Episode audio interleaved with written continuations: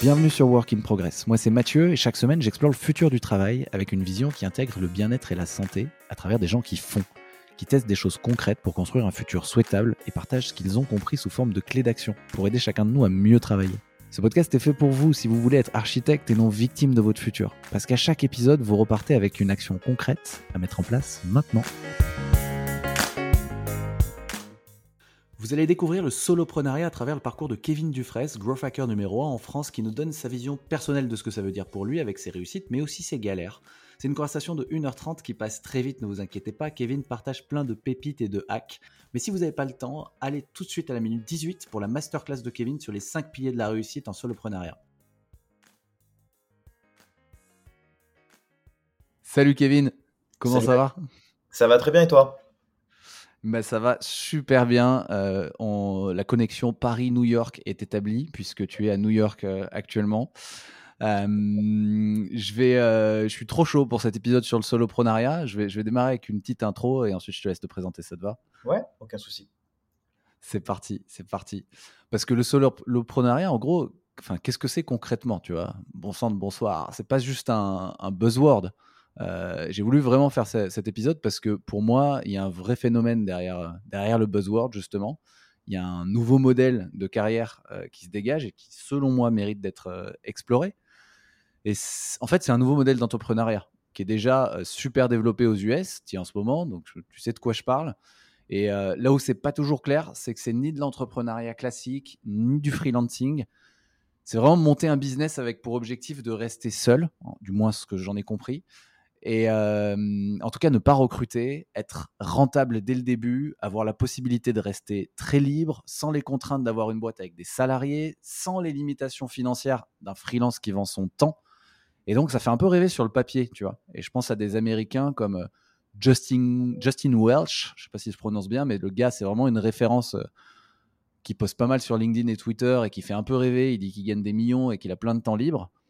Et du coup, moi, je me pose la question de commencer pour de vrai, tu vois. Ça veut dire quoi être solopreneur? Et c'est là que je trouve euh, ton expérience super intéressante, Kevin, parce que pour moi, tu n'es pas seulement un solopreneur. Euh, après plusieurs années sur ce modèle, tu es rentré dans un club assez fermé, euh, que sont les solopreneurs diversifiés, avec plusieurs activités rentables en parallèle. Donc, toi, tu es formateur, tu fais du coaching en growth hacking, tu fais aussi d'autres choses, on va en parler. Et le tout de manière assez inspirante parce que tu crées et tu partages beaucoup de contenu. Et ça aussi, c'est un pan que je trouve très intéressant. En fait, tu es toujours en train de tester. Et donc, ceux qui te suivent comme moi depuis pas mal de temps peuvent apprendre avec toi. Et aujourd'hui, on est dans une économie des créateurs. Tu vois, on est à l'ère du média. Et s'auto-produire en permanence, c'est quasiment une nécessité pour réussir. Ça aussi, je trouve que c'est super intéressant. Et donc, l'idée, si tu es d'accord, ce serait de faire un petit checkpoint sur ton parcours. et à travers tes aventures, se faire une idée ultra concrète de ce qu'est le soloprenariat au-delà des chiffres et des paillettes, pour de vrai, sans bullshit. T'es OK pour ça? Avec plaisir. Très belle introduction, en tout cas, au sujet du soloprenariat. Euh, c'est vrai que c'est, il y a beaucoup de choses euh, déjà que tu as dit dans, l'introduction euh, sur lesquelles je vais, revenir, mais enfin, qui, sont, qui sont hyper intéressantes dans ces nouveaux modèles. Je pense notamment, tu as cité Justine Welch, hein, qui a annoncé son salaire il n'y a pas très longtemps et qui fait du chiffre d'affaires autour de 160 000 euros par mois. Euh, donc, ce qui est juste euh, assez colossal pour euh, une seule personne. Quand on voit que des boîtes même, tu vois, qui, qui, existent depuis plusieurs années, n'arrivent pas à faire ce chiffre d'affaires-là. et donc, c'est vrai que tu vois des salaires assez hallucinants qui, qui, sur, sur, sur, ce genre de modèle-là, avec des, des, des, gens qui ont l'air de s'éclater. Comme moi, tu vois, je suis à New York, je voyage beaucoup. Euh, et qui sont euh, hyper, euh, hyper, hyper libres, hyper. Mais bon, d'ailleurs, je vais essayer de te dire aussi qu'il y a pas. Ça a l'air d'être magnifique, comme tu l'as dit sur papier, mais il n'y a pas tout qui est tout qui est bien, et c'est surtout qu'il n'y a pas tout le monde qui ouais. réussit. Euh, faut pas se faire de, fausses idées non plus. C'est pas un modèle qui est non plus très facile. je pense, hein, moi je pense que en tout cas, si tu es bien accompagné, tu peux le faire. Parce que le problème, c'est que tu n'as juste pas beaucoup de temps en fait pour y arriver. Ouais. et la métrique qui compte le plus dans le solopreneur, bah, c'est le temps. Euh, et, l'investissement que tu vas, tu vas en faire. Euh, moi, pour rapidement me présenter, si tu veux, j'ai commencé à rentrer dans, dans l'entrepreneuriat assez jeune. Euh, j'ai commencé à monter ma première boîte à 19 ans.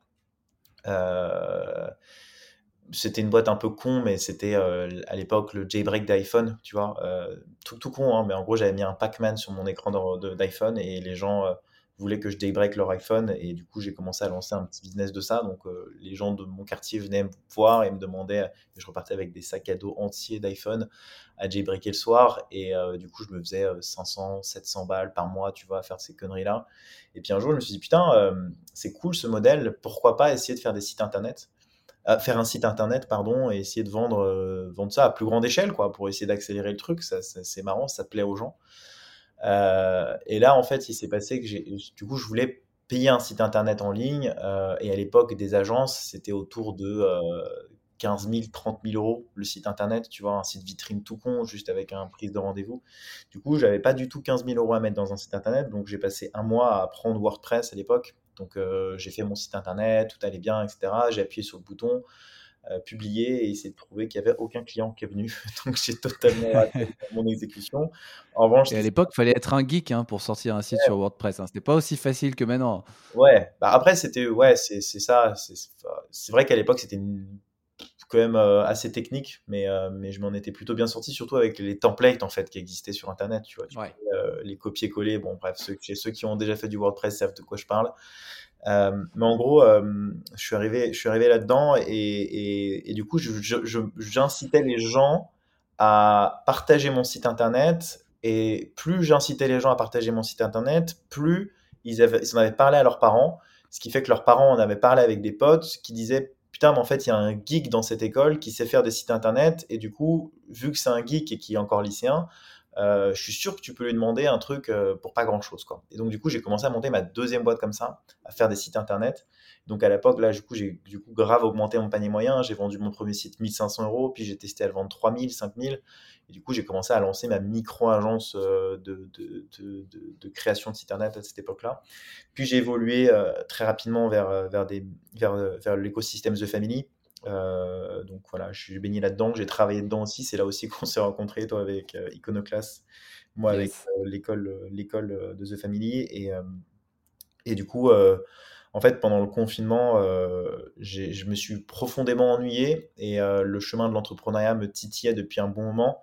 J'ai tout simplement pris mon ordinateur, j'ai commencé à me filmer et, et j'ai décidé de, bah, de, partir de Family pour pouvoir lancer ma formation. Et du coup, aujourd'hui, bah, après un an et demi, deux ans de, lancement, je concurrence, tu vois, les plus grosses, les plus grosses, plus grosses formations françaises, entre guillemets, de, du gros hacking, mais aussi de l'entrepreneuriat. tout ça par des stratégies dont on va, discuter dans ce podcast. Mais aujourd'hui, je suis tout seul. Euh, je fais un, chiffre d'affaires à l'année euh, qui, qui, a six chiffres. Euh, je voyage où je veux, quand je veux.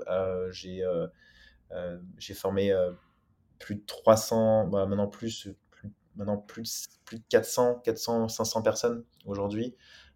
j'ai lancé aussi plusieurs offres que tu peux, que toi du coup tu allé voir déjà, mais du coup récemment j'ai lancé des offres d'accompagnement euh, et qui permettent du coup, encore une fois, d'augmenter euh, le chiffre d'affaires que tu peux faire par, par, par, euh, mois. Et, voilà, donc en fait, tu jamais autant gagner autant d'argent. Et, je pense que d'ailleurs, ce, ce, ce qui est assez intéressant, c'est que, en fait, je pense qu'il y a des étapes quand tu commences à gagner de l'argent. Dans un premier temps, tu apprends à en gagner. Dans un deuxième temps, tu apprends à le dépenser. Et dans un troisième temps, tu apprends à l'investir. Tu vois, euh, c'est un peu les, trois étapes parce que maintenant on dit ouais, euh, tu gagnes 10, 15 000, 20 000 euros par mois, même parfois. Ouais, mais en fait, moi, mon style de vie, il n'a pas relativement changé. Le style de vie, là, est en train de changer quand je suis arrivé à New York parce que c'est extrêmement cher. Mais en revanche, en vrai, ça m'a pas changé grand-chose, tu vois. Enfin, moi, pour moi, l'argent, euh, c'est pour ça que je, je, communique un peu sur mon salaire, mais pas trop non plus. c'est pas non plus, c'est pas, ça n'a pas été une fin en soi. L'argent, c'est juste une liberté euh, et c'est ce que j'avais une discussion d'ailleurs avec Maud Alaves à un moment, je ne sais pas si certains connaissent, euh, qui a carrément un branding sur LinkedIn et on s'était vu avec euh, plusieurs influenceurs sur Paris. Et elle m'avait dit un truc qui était très juste. Elle m'avait dit en fait, l'argent, ça achète ta flemme et ton confort. Tu vois Donc, oui, tu as la flemme de, de, de, cuisiner, tu commandes un Deliveroo, tu as la flemme, je sais pas, tu as, mal au dos quand tu prends l'avion, bah, tu prends une première classe ou tu prends même un jet, pourquoi pas si tu veux te faire kiffer. Mais euh, globalement, ça sert, à, ça sert à ça. Donc voilà, rapidement pour, la production, euh, à comment j'en suis arrivé là. Et, euh, Merci Kevin. Bah, c'est déjà, c'est déjà top. Il y a plein de choses. Il y a énormément de choses. Il y, a, déjà plusieurs choses sur lesquelles je voudrais revenir. Euh, déjà, c'était intéressant. Apprendre à en gagner, apprendre à le dépenser, apprendre à l'investir. Toi, tu es dans quelle phase là? Tu es dans la phase. Euh, bah, tu es aux US, donc tu as dû apprendre à dépenser ton argent là, j'imagine. J'apprends clairement à le dépenser ici.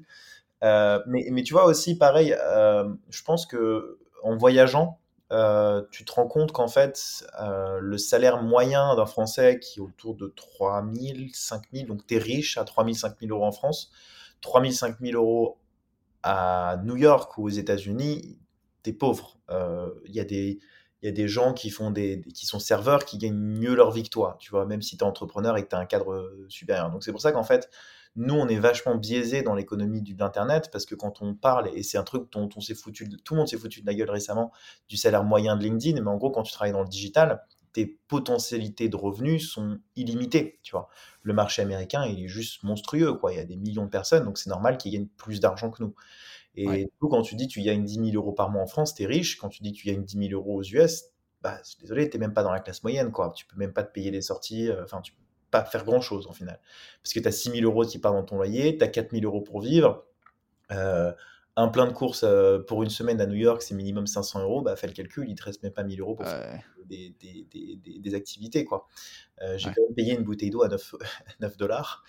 Euh, oh, ça, quand même, ça, quand même, ça picote un petit peu. Plus tous les extras, hein, bien sûr, parce que tu as aussi toute la, toute la toute l'assurance vie, euh, les trucs euh, en plus, les extras que tu dois payer ici. Donc ouais, globalement le, style de vie en tout cas est pareil. À l'inverse, hein, quand je vais dans des pays en Afrique par exemple dans lesquels j'ai voyagé, ça te fait vraiment prendre conscience en fait de ce que c'est l'argent. Comment est-ce que tu dois le dépenser Moi, je suis dans la phase aujourd'hui d'investir mon argent. Euh, pourquoi? Parce qu'en fait, un peu, bah, c'est un lié à, au soloprenariat. Je vais un peu spoiler, hein, mais en gros, dans le, solo, dans le soloprenariat, tu as une dimension qui est, qui est, euh, qui est l'asset, donc en anglais c'est les ressources. En fait, une ressource, elle n'est pas qu'uniquement financière, elle est aussi euh, communautaire. C'est-à-dire qu'en fait, euh, moi, demain, comme tu as dit, j'ai plusieurs business, mais plus j'ai de personnes qui me suivent, plus je peux monétiser ces personnes qui me suivent, tu vois. et il y a plusieurs étapes dont on va pouvoir discuter pour atteindre le palier de 10 000, 30 000, 50 000 et 100 000 euros hein, par, par mois. C'est des, chiffres qui sont pas du tout pas du tout, qui font pas du tout flipper, en tout cas moi qui me font plus du tout flipper à atteindre, puisque je connais un peu les, les process pour les atteindre. Euh, mais en revanche, effectivement, euh, en, ayant travaillé sur ces passifs, en gros, euh, et pas les passifs comptables, les passifs rentables, en gros, que tu peux monétiser, tu vois, là tu travailles vraiment sur de l'actif constamment. Tu vois, si tu fais du conseil, tu vends ton temps, donc en fait, tu vends ton énergie.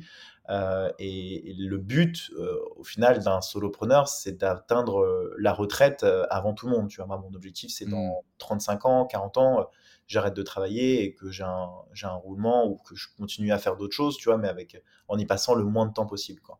Mmh. en fait, tu deviens addict un petit peu à cette liberté qui est très bien, hein, en fait, au final, mais et dans laquelle, voilà, qui, qui qui demande forcément de t'éduquer progressivement à, euh, voilà, tu gagnes de l'argent maintenant, tu l'as dépensé, et comment est-ce que tu fais pour l'investir, pour pouvoir éviter de cramer ton oseille, tu vois, bêtement sur des, sur des, trucs, euh, des trucs cons, quoi, qui te rapportent aucune valeur euh, à un instant T. Donc, je suis plus dans la construction, en fait, de ma, de ma, encore, hein, dans la construction de mon, mon, mon, asset vie, liberté. Et c'est la raison pour laquelle, là, aujourd'hui, je suis en train d'investir dans des boîtes. Donc, tu as plusieurs manières hein, d'investir. Quand tu es entrepreneur, en plus, ça vaut le coup, euh, surtout quand tu es solopreneur, parce que forcément, tu te fais taxer à la fin de l'année. Tu vois, donc euh, si tu as un modèle, par exemple, moi, mon modèle, c'est de créer des, euh, des holdings. Donc ça, c'est un truc plus financier, mais c'est intéressant de savoir ça. C'est que tu vas investir l'argent que tu gagnes plutôt que de te faire taxer par l'État et de donner l'argent, même si, franchement, après les États-Unis, je suis hyper fier de vivre en France, mais en vrai, plutôt que de le donner à l'État, tu vas l'investir dans des entreprises, dans l'immobilier, dans pour faire grossir ton capital. Quoi. Donc, c'est des choses, d'ailleurs, peu de personnes font, puisqu'en fait, nous, en tant que solopreneur, on n'a pas besoin d'investir l'argent qu'on gagne dans notre boîte. On a, vu qu'on est tout seul, en fait, on n'a qu'un seul salaire, mais forcément, euh, va cramer 50 000 euros par mois. Ça, c'est, à part de prendre des jets tous les jours, c'est chaud, quoi. Donc, autant euh, l'investir, euh, l'investir, l'investir quelque part. Et tu vois, j'avais parlé avec des gros entrepreneurs qui font plusieurs millions par an ils n'ont jamais fait ça, tu vois. Et ils me disent, nous, la majorité de notre euh, CA est réinvesti dans notre boîte. Et je, pense que c'est très bien pour grossir. En revanche, le solopreneur n'a pas ce, solopreneur a pas ce problème-là. Parce que l'argent qu'il gagne, c'est pour lui, tu vois. Il n'a pas d'équipe, il n'a pas de stack technique, euh, très peu en tout cas. il a personne, enfin pas de, il a rien à payer en fait, tu vois. Donc c'est quoi, en gros, toi, tes coûts de. Enfin, c'est intéressant, tout ce sujet autour de l'argent, puisque ça, ça, anime pas mal les débats. Juste toi, pour savoir ta rentabilité, enfin, toi, c'est quoi tes coûts? C'est 15% C'est si on prend ta boîte Mes coûts, je dépense 300 euros par mois en outils, à peu près. l'outil qui me coûte le plus cher, c'est l'outil de campagne d'emailing qui me coûte 200 euros par mois. c'est quoi? C'est Lemlist Active Campaign, d'accord. C'est hyper cher parce que du coup, j'ai 10 000 abonnés. Donc, du coup, ça. Ah ouais, ok. Ah, À, faire cher. Euh, en revanche, ouais, ça coûte vraiment le plus cher. Après, euh, bah, WordPress, mon site, donc c'est gratuit. Euh, hébergement, ça me coûte 12 euros par mois, 12 dollars par mois, par an, pardon.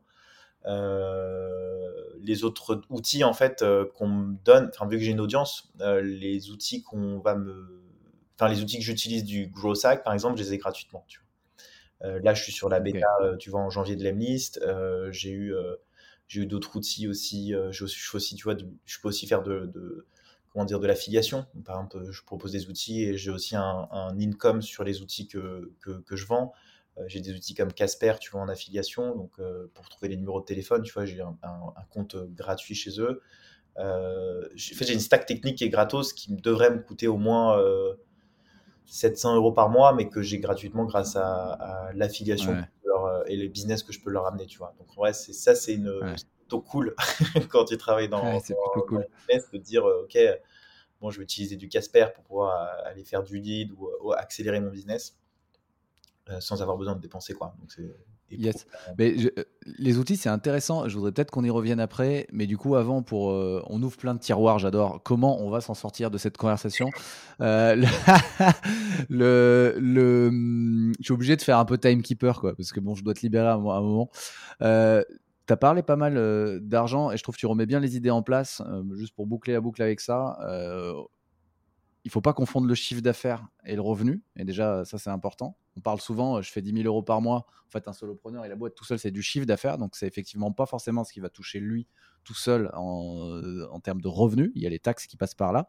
Et il y a aussi, euh, il y a aussi un enjeu, effectivement, qui est de capitaliser. C'est voilà, comment j'investis pour capitaliser, pour avoir plutôt que de l'argent sur un compte, de l'argent qui va me rapporter. Et ça, c'est un deuxième enjeu du solopreneur que je trouve hyper intéressant. Mais du coup, ça fait la transition. J'ai toujours pas euh, vraiment posé ma première question d'ailleurs. Enfin, pour toi, c'est quoi le soloprenariat? Et euh, puisque tu as évolué, en fait, toi, tu es entrepreneur à la base, tu vois. Mais c'est quoi le soloprenariat et en quoi c'est différent pour toi du freelancing ou de l'entrepreneuriat classique? Ouais, euh, en fait, moi, je suis alors, pour être tout à fait transparent, euh, le, terme soloprenariat, je ne savais pas trop ce que c'était à la base. Je trouve que ça me correspond plutôt bien, mais je suis tombé dedans vraiment par hasard. Euh, je l'ai fait en mode euh, bon, vas-y, je tente et je vois si ça prend. Et puis au final, ça m'allait largement. Donc en fait, je suis vraiment tombé dedans, tu vois. ouais. Pour moi, c'est le soloprenariat, ce sont des gens qui arrivent à faire de l'argent avec des produits internet. donc ça peut être des formations, ça peut être des PDF, ça peut être plusieurs, euh, plus il y a des bootcamps, euh, des machins. Bref, en gros, pour moi, le solopreneur a une expertise euh, sur un domaine qu'il est capable de vendre en ligne sans avoir besoin de dépenser du temps.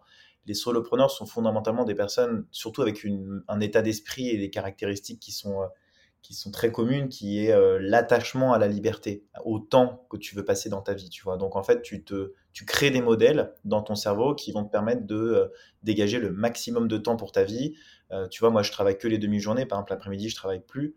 je peux arrêter de travailler quand je veux, etc. Donc globalement, l'idée du mindset solopreneur, c'est d'arriver à ce goal-là, tu vois, vraiment à l'idée de se dire, je travaille plus du tout, mon business tourne tout seul, et c'est ce que d'ailleurs décrit très bien Justin Wedge. Euh, tu vois, moi, je suis aux États-Unis. Euh, là, euh, il y a trois jours, je t'en avais parlé, on été au téléphone. j'ai vu le la plus grosse roquette launch de, de, de, l'histoire de, pour une mission sur la Lune, tu vois, de l'histoire de, la NASA. c'est un truc que j'aurais jamais pu faire si j'étais salarié. Donc c'est beaucoup de frustration. Donc c'est une envie dans un premier temps. Je trouve c'est un état d'esprit déjà le, le, soloprenariat de se dire en fait, moi, ce que je veux, c'est de pas me faire chier avec des gens, euh, de bosser avec des gens. Je veux un business qui tourne, euh, je veux de l'argent qui rentre, et du coup, je vais me battre pour ça. Donc, c'est les modèles dans un premier temps. C'est un bon modèle de, croissance dans lequel tu, vends quelque chose contre quelque chose. Deuxième chose, je pense que c'est une expertise. Euh, c'est-à-dire que moi, tu vois, je suis sur le gros. Euh, l'objectif, c'est, euh, un peu comme quand je faisais mes sites internet avant, tu vois, c'est d'essayer d'être le plus incisif possible sur un marché. C'est-à-dire que, et on en a parlé aussi la dernière fois quand on s'était au téléphone, mais en, vrai, quand tu es tout seul, tu peux être beaucoup plus, beaucoup plus rapide que la concurrence. Moi, au début, tu vois, forcément, je me suis un peu inspiré de ce que faisait la concurrence, etc. Puis, vu que je suis très proche euh, des clients que j'ai au téléphone, et c'est ce que je te disais, tu me demandais aussi juste avant pourquoi je continue à, faire mes calls commerciaux, parce qu'en fait c'est ma première source d'inspiration, c'est ceux que j'ai au mmh. téléphone qui me permettent de créer mes offres, avec lesquels je peux vendre, avec lesquels je peux les convaincre, euh, qui me donnent des idées de contenu. Euh, donc en fait, il y, y, a beaucoup moins d'intermédiaires entre, entre mon marché et ce que je fais moi, tu vois. Donc ça, c'est juste ouf. Et ça me permet d'avoir du coup des, idées, des idées des idées, euh, des idées euh, toujours plus. Donc en gros, euh, voilà, modèle sur, sur le côté, sur le côté produit expertise. c'est de se dire comment est-ce que tu vas faire en sorte d'avoir une offre qui va être identifiable sur un marché concurrentiel, mais qui, en fait, quand le client arrive, vu qu'encore une fois, c'est un boulot de flemmard, l'objectif, c'est que si le personne est au téléphone, tu n'as pas besoin de faire de relance, tu vois. C'est-à-dire que ton offre doit être absolument parfaite et qu'en fait c'est un, no-brainer de se dire ok je prends cette formation plutôt qu'une autre parce que j'ai de l'accompagnement, j'ai du suivi, j'ai du truc, du ça peut être n'importe quoi, hein. du X, du mmh. Y, du Z, des garanties, bref plein de choses qui vont faire, et ça c'est un, mec, le fondateur d'acquisition.com, avec un, aussi un solopreneur qui est millionnaire aux États-Unis. Devenir millionnaire aux États-Unis quand tu as ce mindset, c'est pas si difficile que ça. Il y a beaucoup de choses à faire aux États-Unis. Donc acquisition.com, je vous recommande de regarder son contenu. Euh, le mec a clairement défini ça en fait. C'est-à-dire qu'avec la meilleure offre possible, euh, tu es sûr qu'en fait la personne va te choisir. Donc, et ça, ça économise surtout sur la relance client, ça économise sur le closing, toutes ces choses-là. Donc en gros, l'objectif, c'est d'avoir euh, l'offre mmh. parfaite. Donc pour moi, c'est voilà, modèle, essayer de passer le moins de temps possible. Deuxièmement, expertise, essayer de construire l'offre la plus euh, adaptée pour un, type de persona. Le troisième, je pense que c'est les assets. Euh, c'est ce que je te disais un petit peu tout à l'heure, mais c'est comment est-ce que tu vas bâtir une communauté autour de ton, de ton, de ton, de ce que tu fais. Tu vois, donc ça peut être. Moi, c'est pour ça que je suis sur YouTube, je suis sur LinkedIn, j'ai une newsletter de 10 000 personnes, je suis sur TikTok aussi. Euh, je suis sur Medium, je suis sur Twitter, etc. Donc en fait, mes compétences de grosse m'ont permis d'automatiser tout ça. Euh, et en fait, plus tu fais du contenu et plus tu te rends compte qu'en fait, euh, plus tu te rends compte que plus tu en fais, plus tu gagnes des abonnés, plus tu gagnes des abonnés, plus tu gagnes d'engagement, plus tu gagnes d'engagement, plus tu, plus tu deviens riche en gros. C'est que du, une question de mmh. volume. Parce que, encore une fois, les solopreneurs sont assez crevards. En tout cas, les gros hackers, je pense, sont assez crevards sur la publicité payante. Moi, c'est pas un truc que je fais, pour l'instant en tout cas. Euh, J'en ai pas besoin parce que je te dis, j'ai entre 5 et 10 rendez-vous par jour en organique sans avoir besoin de faire grand chose au final. Donc, euh, donc voilà, euh, les assets. Et enfin, je pense la quatrième chose, c'est le personal branding. Donc différent euh, des assets, parce que le personal branding, dans personal branding, il y a personal. Donc tu parles beaucoup de tes échecs, de ce que tu as mal fait, de ce que tu as fait, comment est-ce que tu en es arrivé là, et tu essaies de construire une histoire autour de tout ça. Tu vois, moi, je suis un peu le, le, geekos, le geekos qui a pété un cap pendant le Covid et qui a décidé de partir, partir faire de l'entrepreneuriat, qui a monté sa boîte à 19 ans. Et ça, c'est des choses qui m'identifient sur le marché. Et en fait, il y a un truc qui se dit, et c'est assez vrai, c'est que les gens euh, euh, te payent pour ce que tu sais, mais restent pour ce que tu es, tu vois. Et euh, mmh. du coup, en fait, l'objectif, et c'est un, sujet auquel, en fait, qui est pas très bien compris dans le personal branding, mais en fait, ce qu'il faut bien comprendre, c'est que l'objectif, et je vais vous donner un cours sur le personal branding, l'objectif du personal branding, c'est de faire en sorte que les gens vous aiment. C'est aussi con que ça, hein. c'est-à-dire toucher l'émotion de quelqu'un et je vais vous donner un exemple tout bête, euh, mais quand vous lancez votre boîte, les personnes qui vont le plus vous soutenir, en tout cas j'espère pour vous, ça va être vos amis ou votre famille. En fait, vos amis ou vos familles vous soutiennent parce qu'ils vous aiment et parce que quand vous aimez quelqu'un, vous avez envie de sa réussite. Et ça peut passer par très peu de choses, hein, euh, finalement. Ça peut être des likes sur un, sur un post, ça peut être euh, des commentaires même sur un post, ça peut être un repartage d'une story, ça peut être n'importe quoi. Les gens partagent parce qu'ils vous aiment et parce qu'ils ont envie que vous réussissiez. Et, c'est l'objectif du personal branding à travers ça, c'est d'amplifier en fait tous les assets que tu vas créer à travers euh, une histoire et un storytelling autour de ce que tu, de ce que tu, comment est-ce que tu en es arrivé là, quoi. Parce que ça peut aussi inspirer les gens. Et je, voudrais qu'on revienne ensuite sur ton personal branding. Pardon, je t'ai coupé, il y avait un cinquième point. C'est le contenu. voilà, c'est juste créer le maximum de contenu. Ah ouais, ok. Et ça, et ça, tu le différencies aussi des, ouais, les, tu le différencies C'est la communauté, c'est les gens qui te suivent. Tu ouais, ok. Ouais, ok. Ok, ok. intéressant. Ouais, bah donc modèle, expertise, communauté, personal branding, euh, contenu. C'est euh, bah, hyper complet. Là, on a déjà à faire une, une masterclass. Alors, dans chacun, à l'intérieur de chacun de ces points-là, j'aimerais bien te poser plein de questions. Donc, bien sûr, c'est c'est le, c'est le défi qui m'attend. mais euh, j'ai bien aimé, euh, j'ai bien aimé ta phrase. Euh, les gens te payent pour ce que tu fais, mais restent pour qui tu es. on est un peu dans l'ère du who, tu vois. Il y avait beaucoup l'ère du why. people buy, don't buy what you do, but why you do it. C'était un peu Simon Sinek. Et là, j'ai l'impression qu'il y y a un truc très fort en ce moment, justement, pas que avec le soloprenariat autour du personal branding où les gens euh, n'achètent pas ce que tu fais mais qui tu es, tu vois, et c'est euh, et c'est intéressant le parallèle. Mais euh, mais au tout, enfin avant, je voulais revenir quand même sur un truc intéressant, c'est en fait quels sont tes objectifs derrière le choix de rester tout seul? Parce que tu l'as dit tout à l'heure, tu as dit c'est enfin c'est c'est quand même un choix de rester tout seul. Et derrière, il peut y avoir plusieurs objectifs. L'argent en étant peut-être un, mais c'est pas forcément une fin en soi.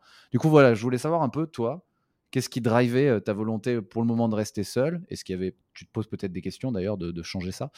Et voilà, quels sont tes objectifs, quoi, pro et perso? Et peut-être qu'ils ont changé aussi d'ailleurs. C'est une très bonne question.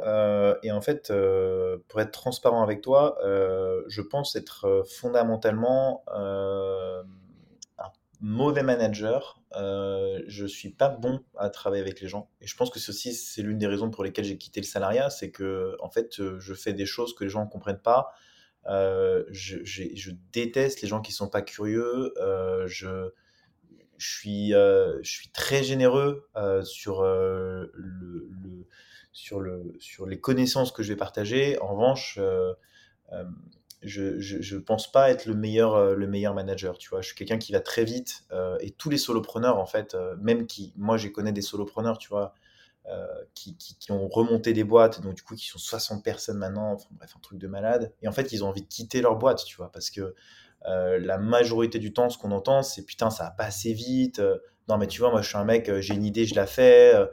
et ouais, en fait, c'est juste cette frustration-là, en fait, de se dire que c'est lent, quoi. Tu vois, t'as ça, tu dois demander à Michel d'envoyer un message à, Jacques pour faire un.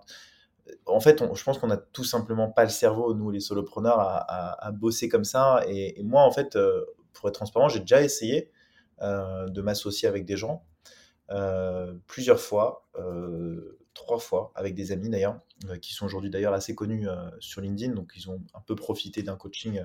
Profité. Je suis très fier d'eux. Hein, pour voilà, il n'y a pas de problème. Euh, sauf que moi, j'y ai passé du temps et du coup, euh, bah, j'ai pas eu un retour sur investissement euh, si, important que ça, à part le fait de me dire, OK, bon, en fait, mes techniques fonctionnent puisque ça a fonctionné sur ces personnes-là.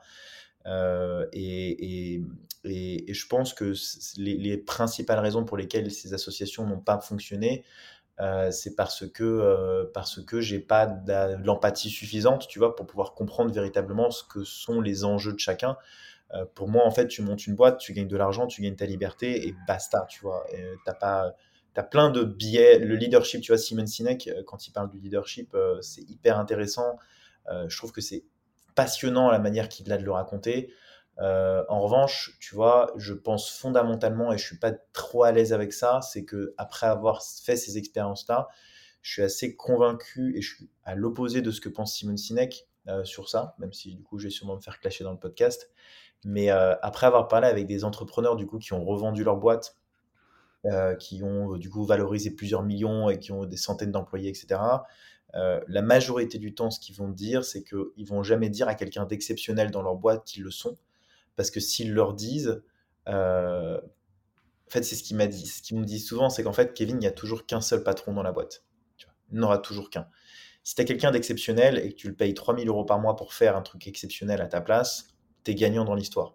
Et donc, en fait, c'est toujours une échelle de rentabilité versus ce que ça te coûte, tu vois. Si tu arrives à rassembler, et c'est ça qui est le truc leadership, des gens extraordinaires, et que tu arrives à euh, les payer pas trop cher, tu vois, euh, pour qu'ils travaillent pour une mission pour toi, euh, et qu'ils soient OK avec ça, tu vois. Là, je trouve que c'est du leadership, mais d'un côté, je suis pas à l'aise avec ça parce que c'est pas, ils sont pas payés à leur juste valeur.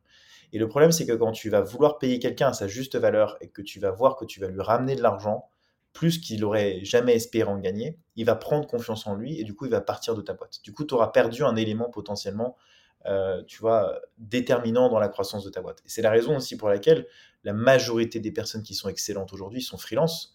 Euh, parce que euh, ils se sont rendus compte à un moment donné que quand tu donnes, quand tu as confiance en toi et que tu sais, les, tu sais de quoi tu es capable, tu es capable de gagner dix fois plus que de bosser avec quelqu'un, tu vois. Et, mmh. euh, et, ça, c'est un peu le, la désillusion que j'ai, moi, par rapport à. après, si, franchement, si des gens ne sont pas d'accord avec moi, avec plaisir pour en débattre, mais aujourd'hui, moi, c'est un peu la vision que j'ai de, de, du, du, recrutement, en tout cas dans mes équipes. Et, d'ailleurs, euh, euh, je connais beaucoup de gens, tu vois, qui travaillent avec.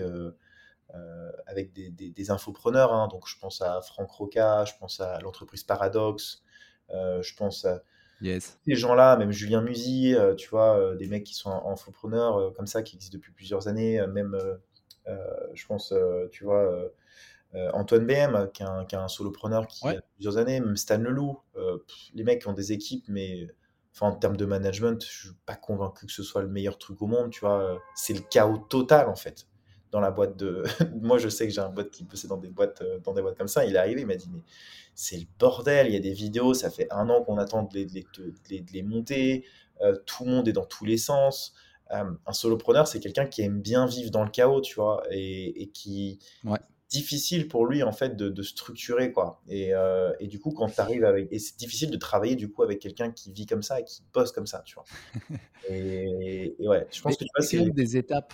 Est-ce qu'il y a quand même, du coup, euh, moi je suis entièrement d'accord. J'ai envie de rester sur euh, un solopreneur, c'est quelqu'un qui a, qui a, besoin, enfin qui adore vivre dans le chaos, parce qu'un peu s'il y a un aspect créatif. Euh, enfin moi c'est moi c'est moi j'aime bien être dans le chaos, tu vois, par exemple. Je déteste quand c'est trop structuré, quand c'est processé. À chaque fois d'ailleurs, je pars de mes boîtes quand ça devient. Enfin, je, pareil. J'ai eu des désillusions, mais j'ai aussi eu des j'ai aussi remarqué que dans les boîtes dans lesquelles j'ai bossé, j'adorais être en début d'aventure et après, dès que ça se structure, ça me pète les, les, ça me pète les rouleaux parce que c'est trop lent. Tu vois, c'est exactement ce que tu disais. Et les process et la lenteur et la politique, ça m'insupporte. Mais du coup, dans le soloprenariat, euh, même si c'est le chaos, euh, tu en as un peu parlé tout à l'heure, je crois. Est-ce que pour toi, il y, a des, il y a des grandes étapes? Est-ce qu'il y a des niveaux, tu vois?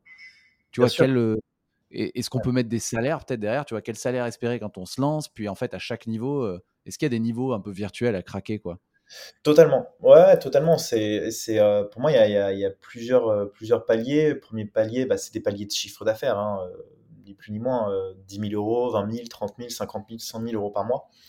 c'est des paliers qui sont tout à fait acceptables, enfin, qui sont tout à fait atteignable euh, en, tant que, en tant que solopreneur. La seule différence qu'il y a, c'est l'engagement que tu veux y mettre. Tu vois. C'est toujours pareil. Tu peux tourner avec 200 euh, 000 euros par an, euh, bosser, tu vois, bosser 3 heures par jour et tu vas pas chercher plus loin. Tu vois. gagner de l'argent en ligne, c'est rarement, comme ce que beaucoup de gens pensent, simple. Euh, la majorité des gens que vous voyez sur Internet sont moins riches, et c'est ce que disait d'ailleurs Thibault Louis, je lui ai parlé sur Instagram parce que vraiment, pour le coup, je suis assez d'accord avec lui.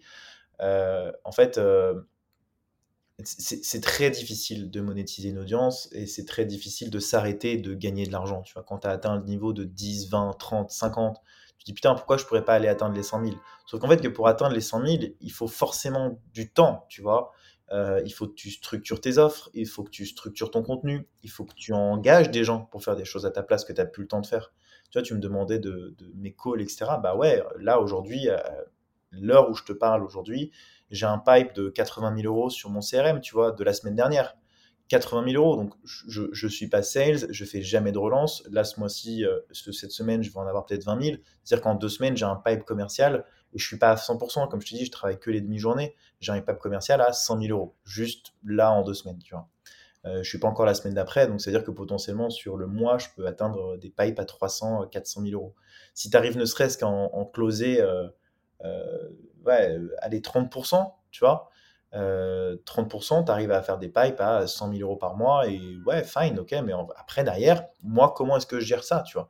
Parce que mes offres, elles sont, à partir du moment où tu veux dépasser des paliers, tu as deux stratégies. La première stratégie, c'est augmenter ton audience. Plus tu as de gens qui te suivent, plus il y a de gens potentiels qui vont acheter tes formations. Hmm. Donc, ton produit Internet, en fait, en France, il faut que tu augmentes le maximum. ok? Pour augmenter le maximum ton audience, tu n'as pas 36 000 solutions. Euh, c'est soit tu fais de la publicité, soit tu fais du contenu. Le contenu, c'est long, c'est fastidieux. En revanche, à la fin, au fin du compte, c'est de l'evergreen, donc ça tourne tous les mois, tu vois. C'est l'effet boule de neige, quoi. C'est ça, c'est boule de neige. Sauf que pour créer du contenu, il te faut du temps, tu vois. Donc, c'est soit tu engages tous tes efforts sur la création de contenu et du coup, vraiment, tu te mets en machine de guerre et tu fais euh, que ça toute ta journée. Euh, et d'ailleurs, euh, ce que fait Antoine BM, hein, en fait, Antoine BM, il a commencé comme ça, il faisait vraiment que, que, du contenu. À travers ça, il y a plusieurs choses à savoir. C'est que déjà, les algorithmes sont totalement différents d'avant. Antoine BM, il a commencé au moment, par exemple, dans ce cas d'étude-là, où YouTube, c'était beaucoup plus facile de percer qu'aujourd'hui. ce que je te disais au début, YouTube, c'est un calvaire. Euh, pareil, quand je pense à Gabriel Gorovic avec son podcast Grossmaker, d'ailleurs, qu'il arrête. Euh, il a commencé au moment où le podcast était bien, et puis d'un coup, tu vois, ça s'est pété la gueule, donc il faut changer de stratégie. Euh, la création de contenu est un, est un, un, lieu de, de, chaos absolu dans lequel tu dois tout le temps te réinventer, tout le temps réinventer les contenus, essayer de trouver euh, ce qui marche, ce qui marche pas. C'est du 80-20 tout le temps. Euh, tu peux bosser deux heures sur un contenu qui va faire 10 vues et à l'inverse bosser faire un post à la con qui va en faire 50 000 vues et te ramener des, des, des, milliers d'abonnés. Donc, il suffit parfois d'un petit, euh, un petit truc. Tu vois, il y a des gens qui vont percer sur TikTok juste avec un petit, euh, une petite vidéo pourrie euh, de, de, de 10 secondes. Quoi. Et, malheureusement, tu n'es pas responsable de ça. Tu vois. Donc, la création de contenu, il faut en faire beaucoup pour augmenter les chances de réussir et de percer. Il faut aussi en faire beaucoup pour augmenter ton pipe potentiel, enfin ton, ton, volume potentiel de personnes qui pourraient acheter ton offre à ce moment-là. Donc après, l'objectif, une fois que tu as des audiences, bah, tu les actives et tu les monétises. Donc soit par la soit par le contenu. De l'autre côté, quand tu veux vraiment dépasser tes plafonds de verre, pour moi, à partir de ce moment-là, la première année, euh, sur ces contenus, si tu exécutes bien, tu peux faire du 10 000 euros par mois. Toi, ouais, j'aimerais bien revenir. Toi, c'est à peu près ça le chemin que tu as, eu? Moi, les... pour comprendre concrètement, tu vois, comment tu as fait? mois, les, les, premiers mois de la vente de ma formation, j'ai fait 8000 euros de chiffre d'affaires. Le premier mois de lancement. Et ma formation, je l'ai vendue entre 500 et 1000 euros, tu vois. Et euh, à l'époque, donc je n'avais qu'une seule. Puis plus j'ai avancé, et après je l'ai stagné à 1300 euros parce que, euh, voilà, le closing est rapide, ça tourne tout seul, euh, voilà du coup, plus j'augmente mon, ma portée, plus les gens vont venir me voir, plus j'ai de rendez-vous. Donc, c'est ce qui se passe un, petit peu aujourd'hui. Euh, là, à ce moment-là, je, stagnais entre 10 et 20 000 euros. Mais c'était très bien, hein, tu vois. C'était franchement, euh, pendant en 6 mois, faire 10 à 20 000 euros de chiffre d'affaires, c'est très rare en vrai. Hein, ça n'arrive pas tout le temps. En revanche, avec les bonnes méthodes, en, pratiquant, en exécutant euh, suffisamment bien, j'ai fait plein de conneries. Hein, c'est pour ça que. Et en fait, ce qui s'est passé, c'est que je me suis, j'ai rencontré euh, du coup plusieurs personnes, euh, des coachs. Je me suis intéressé un peu au domaine de l'infoprenariat, où tu as des montants astronomiques euh, dans ce milieu-là. Moi, je viens de l'écosystème startup, hein, donc, mais quand tu penses, Oussama, c'est un de The Family, c'est un produit YouTube. Il le dit lui-même, tu vois, mais c'est le premier infopreneur français pour moi, tu vois. C'est un infopreneur en fait. Il gagnait son argent avec YouTube, quoi. Et il en gagne ouais, c'est clair. Euh, Stan Leloup, quand même, aussi, euh, était très fort. C'est un moment qu'il est là. Totalement. Stan Leloup, bien sûr. Bah ouais, c'est des produits YouTube, quoi. Euh, et, et, du coup, en fait, pour dépasser ces plafonds de verre, si tu veux vraiment te dire, OK, bon, let's go, j'ai la flemme d'attendre de gagner 50 000 euros par mois, je vais lancer des offres de conseil, quoi. Tu vois, tu te dis, bon, bah, je vends mon temps. vu que les gens m'aiment bien, je, vais, je, vais, je, vais, je vais essayer de voir si ça, si ça marche. Et j'avais rencontré des gens qui vendaient du conseil, et c'est fondamentalement là où euh, tu te fais le plus d'argent, en fait. Euh, parce que tu peux travailler avec, euh, tu vois, tu t'es payé à l'heure, parfois c'est indécent. moi, j'ai entendu des gens qui étaient quand même payés, qui, avaient, qui, avaient, fait des contrats à 150 000 euros le mois seulement pour faire des landing pages, tu vois. Enfin, c'est complètement ahurissant. et donc, donc ouais, tu, peux, tu peux facturer extrêmement cher ton temps. Mais du coup, vu que ton temps est extrêmement précieux, en tant que solopreneur, bah, tu, tu, le sacrifies pour des gens. Euh, c'est un autre euh, penchant de, de la, de la. C'est intéressant comme façon de voir les choses parce que du coup, ça te donne vraiment euh, l'idée de dire en fait, c'est soit tu vends, soit tu loues. Tu vois et l'idée de dire qu'en fait, un modèle de boîte, de croissance, un pricing peut faire x10 si il est bien, il est bien processé et s'il est bien pensé. Tu vois. Mmh euh, si tu regardes le, encore une fois acquisition.com, c'est ça, c'est le mec te garantit du succès. Tu vois. Moi, c'est ce que j'avais fait avec un client. au bout de, au bout de six mois, si tu n'as pas respecté X, Y raison, tu es garanti, tu es remboursé. Donc, tu n'as rien à perdre. Moi, je suis financé par l'État aussi, tu vois, donc j'ai un modèle de ouf où les mecs, en fait, dépensent 0 euros pour apprendre les trucs que je sais, quoi. Donc, Parce que c'est CPF, c'est ça? C'est pour ça que tu dis ça Ouais, c'est ça.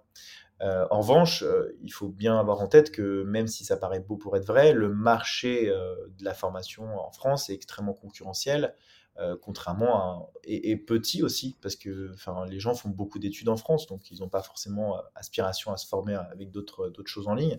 Ils pensent qu'ils savent tout, contrairement aux États-Unis où tu vois l'achat de formation en ligne, l'achat de petits PDF, PowerPoint que tu vas acheter 30, 50 balles ou voire 100 ou 1000 balles, ça pose pas, pas vraiment de problème parce que c'est 1000 euros pour eux, c'est rien, tu vois.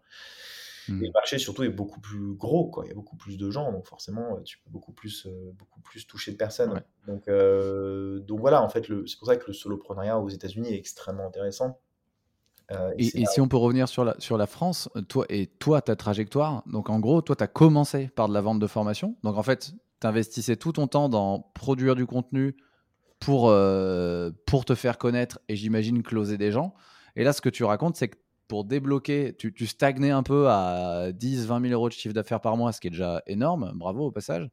Euh, et là, pour débloquer, pour passer au palier euh, supérieur, maintenant, tu as ajouté des, des, des, offres, très bien packagées d'ailleurs sur ton site, où tu vends ton temps. C'est ça, tu vends des accompagnements et donc tu fais en parallèle vente de formation et là, tu vends ton temps. Mais du coup, ça, c'est pas vraiment scalable par contre. C'est que la scalabilité, elle vient de, du fait de monter ton prix, du coup, ou de parce que tu peux pas vendre 12 accompagnements, quoi. Tu vends, les deux parce que du coup, euh, euh, moi, j'ai gagné le marché du gros par le, produit, euh, ni plus ni moins. La, la, formation que je propose, elle est juste plus intéressante, elle est plus technique, elle est plus poussée que ce que les gens aujourd'hui sur le marché font. Tu vois, donc c'est pour ça que ça m'a économisé du temps sur le closing, etc. Et en termes de, de, de scalabilité, quand tu es payé 1000 euros de l'heure, on peut dire que c'est scalable sur certaines, euh, certaines offres de, coaching, tu vois. Euh, ça reste quand même intéressant. Donc, euh, tu, tu, en fait, c'est, si tu, pour moi, tu dois toujours réfléchir à combien tu coûtes et combien est-ce que tu peux, tu vois, combien est-ce que tu es prêt à vendre ton temps, tu vois. Euh, tu vois, Thibault Louis, il a vendu son temps récemment à 300 euros, je crois. Oussama, il le vend 450. Euh, euh, j'ai des ghostwriters qui vendent les postes à 500 balles. c'est vraiment, c'est toute une question de temps et, de, ce que tu as besoin pour vivre, tu vois. ça, c'est vraiment les deux étapes pour moi. Parce mmh que ce qui se passe aussi, c'est que quand tu fais des formations, un produit d'appel, tu as forcément des gens qui vont avoir besoin de conseils et d'accompagnement derrière, tu vois. Il euh, y a des gens qui sont faits pour euh, apprendre seuls et ça devient des machines de guerre, tu vois, d'autres personnes qui ont besoin d'approfondir sur certains sujets parce qu'ils n'ont pas la maturité entrepreneuriale, euh, le bon état d'esprit, ils ont besoin aussi parfois d'être coachés, tu vois, psychologiquement. donc voilà, ça c'est les deux paliers en tout cas pour atteindre au moins les 50 000, pour moi en tout cas. après, ce qui se passe pour aller encore plus loin, ce qui, ce qui, donc là du coup déjà avec ça, euh, tu, bosses une demi-journée par semaine et tu peux te faire 40, 50 000 euros par an. Par mois, par mois. Euh, si tu arrives à bien construire tes, offres, packager tes trucs et tout. Après, si tu veux encore dépasser le plafond supérieur, ce qui va se passer, c'est qu'il faut que tu, et ça c'est l'une des, choses que je dis aujourd'hui et qu'il faut, pour ceux qui veulent devenir solopreneur, qu'il faut absolument avoir en tête, c'est qu'en fait, les abonnés, on n'en a rien à foutre. Les vues, on en a rien à foutre. Ce qui compte le plus, c'est les emails. C'est les données que vous allez avoir pour pouvoir vraiment faire des, des, des, actions précises sur votre audience. Moi, ce qui se passe, c'est que du coup, j'ai fait beaucoup de contenu et tous les contenus, euh, même si les gens se sont beaucoup foutus de ma gueule parce qu'ils me disaient Ouais, Kevin, t'es le hack, euh, machin, t'es hack. Tu sais, je faisais un hack par jour, un jour. Je montrais et tout. Donc les gens me disaient Oui, mais toi, t'es le monsieur hack. Je fais Ouais, je suis le monsieur hack, mais en fait, à cette heure-ci, c'est le contenu qui attire le plus de gens et qui intéresse le plus de gens. Tu vois.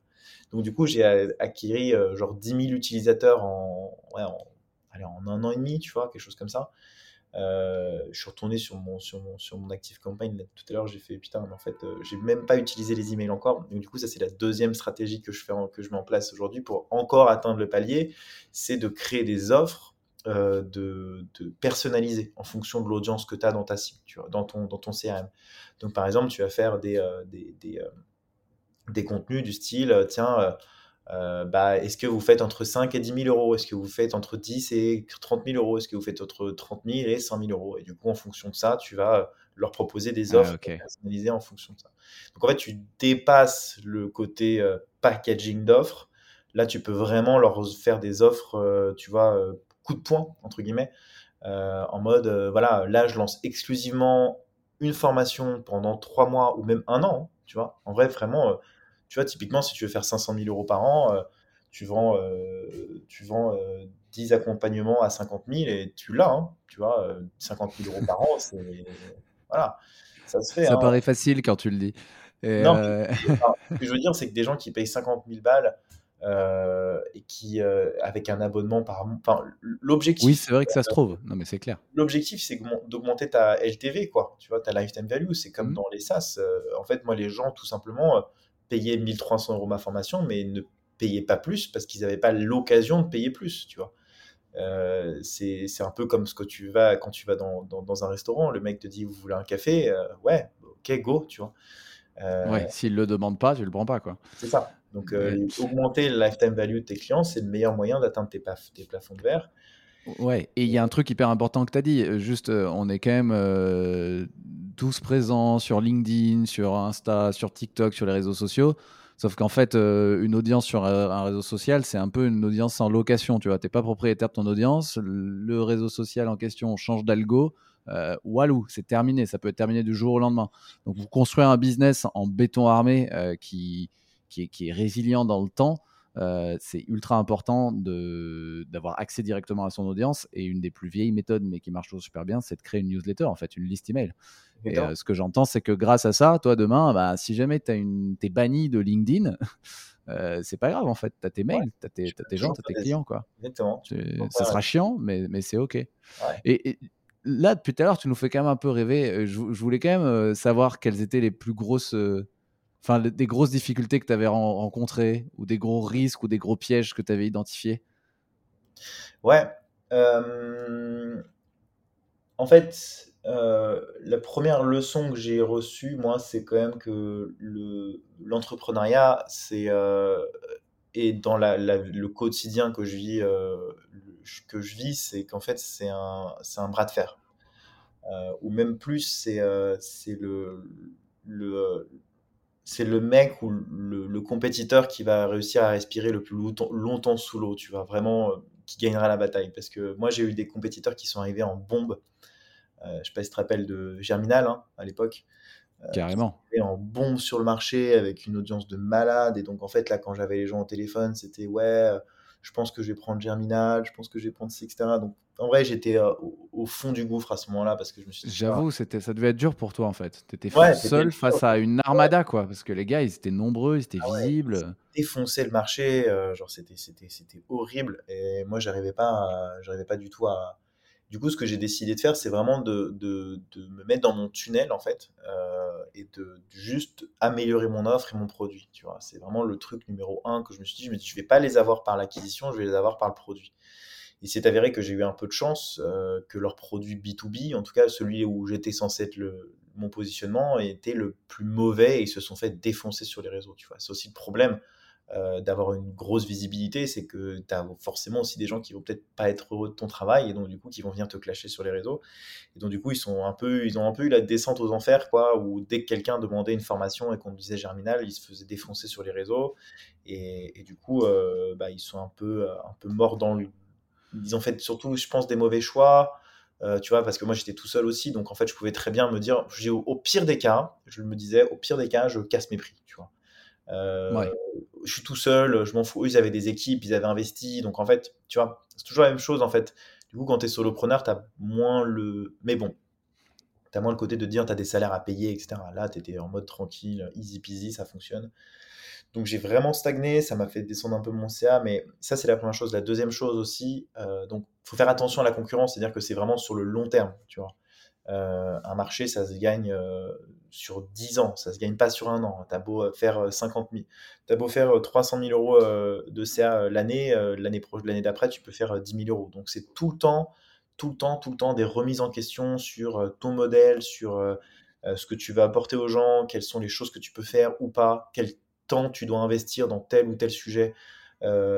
c'est beaucoup, beaucoup de résilience sur, sur les échecs que tu vas voir. Moi, il m'arrive ça m'arrive même encore aujourd'hui, hein, tu vois, de de, de pas de pas de, faire des nuits blanches, de réfléchir à tu vois même la comptabilité, euh, la réfléchir à putain comment est-ce que je vais payer mes impôts, mes TVA, récupérer des trucs. J'ai un client qui me doit 150 000 euros. En, en vrai, c'est la vérité. Un client qui me doit 150 000 euros. Comment est-ce que je les récupère J'ai d'autres clients qui me doivent de l'argent. Comment est-ce que je les récupère. C'est des charges mentales constantes en fait où tu te dis mais putain. Euh, est-ce que j'ai vraiment mérité ça quoi? Tu vois, est-ce que ça en vaut vraiment la peine? Euh, Parce qu'au final, comme je te dis, le chiffre d'affaires, bon bah voilà, c'est quelque chose, mais est-ce que tu le dépenses quoi? C'est pas, c'est des chiffres, mais en vrai, est-ce que tu en as vraiment besoin? Est-ce que tu as besoin d'aller atteindre ces paliers, ces, plafonds, ces paliers là euh, pour atteindre le million et juste te dire ouais, cool, j'ai gagné le million? Comment, comment tu gères, Kevin, la charge mentale? Parce que ça, c'est ultra intéressant ce que tu dis. C'est-à-dire que tu, bah, qui dit solopreneur dit tu gères quand même un peu tout tout seul. Donc, tu as tout plein de petits soucis qui s'accumulent, ou bon, bah, tu te dis, bah, c'est cool, si jamais il m'arrive une, une, merde, ben en fait, je suis tout seul, donc c'est que moi, donc je peux gérer, je peux pivoter rapidement, j'ai pas de salaire à payer, tout ça, mais en vrai, tu te prends quand même euh, dans la figure euh, énormément de petits problèmes à gérer, à penser. Et, euh, et en plus, le fait d'être exposé sur les réseaux sociaux, moi je connais ça à une toute petite échelle, mais ça, ça met il y a une charge mentale énorme liée à l'exposition aux réseaux sociaux aussi. Comment, tu, comment tu gères ça? Je trouve ça hyper dur aujourd'hui. Je pense, enfin pour moi qui suis euh, solo, c'est le plus dur à gérer. Hein. J'ai mis. même pas les euh, clients, quoi. C'est la charge mentale. Ouais, ouais, je, je comprends totalement. Bah, il m'est arrivé euh, il y a pas longtemps quand je suis revenu d'Égypte, je me suis fait clasher sur un post que j'avais que j'avais écrit. J'étais passé dans tous les tous les tous les médias, les machins. Des mecs qui se foutaient de ma gueule et tout. surtout, j'étais revenu, j'étais fatigué, j'étais pas du tout dans le mood de me faire, de me faire acharner. J'avais juste essayé d'apporter de la valeur. Et en fait, je pense que forcément tout le monde, euh, tout le monde, euh, tout le monde se fait clasher. Euh, ça met en down de dingue. c'est la première chose. Le clash des haters, honnêtement, j'en ai plus rien à cirer. Parce que pour moi, en fait, quand je poste un contenu, j'ai une phrase que, que j'ai.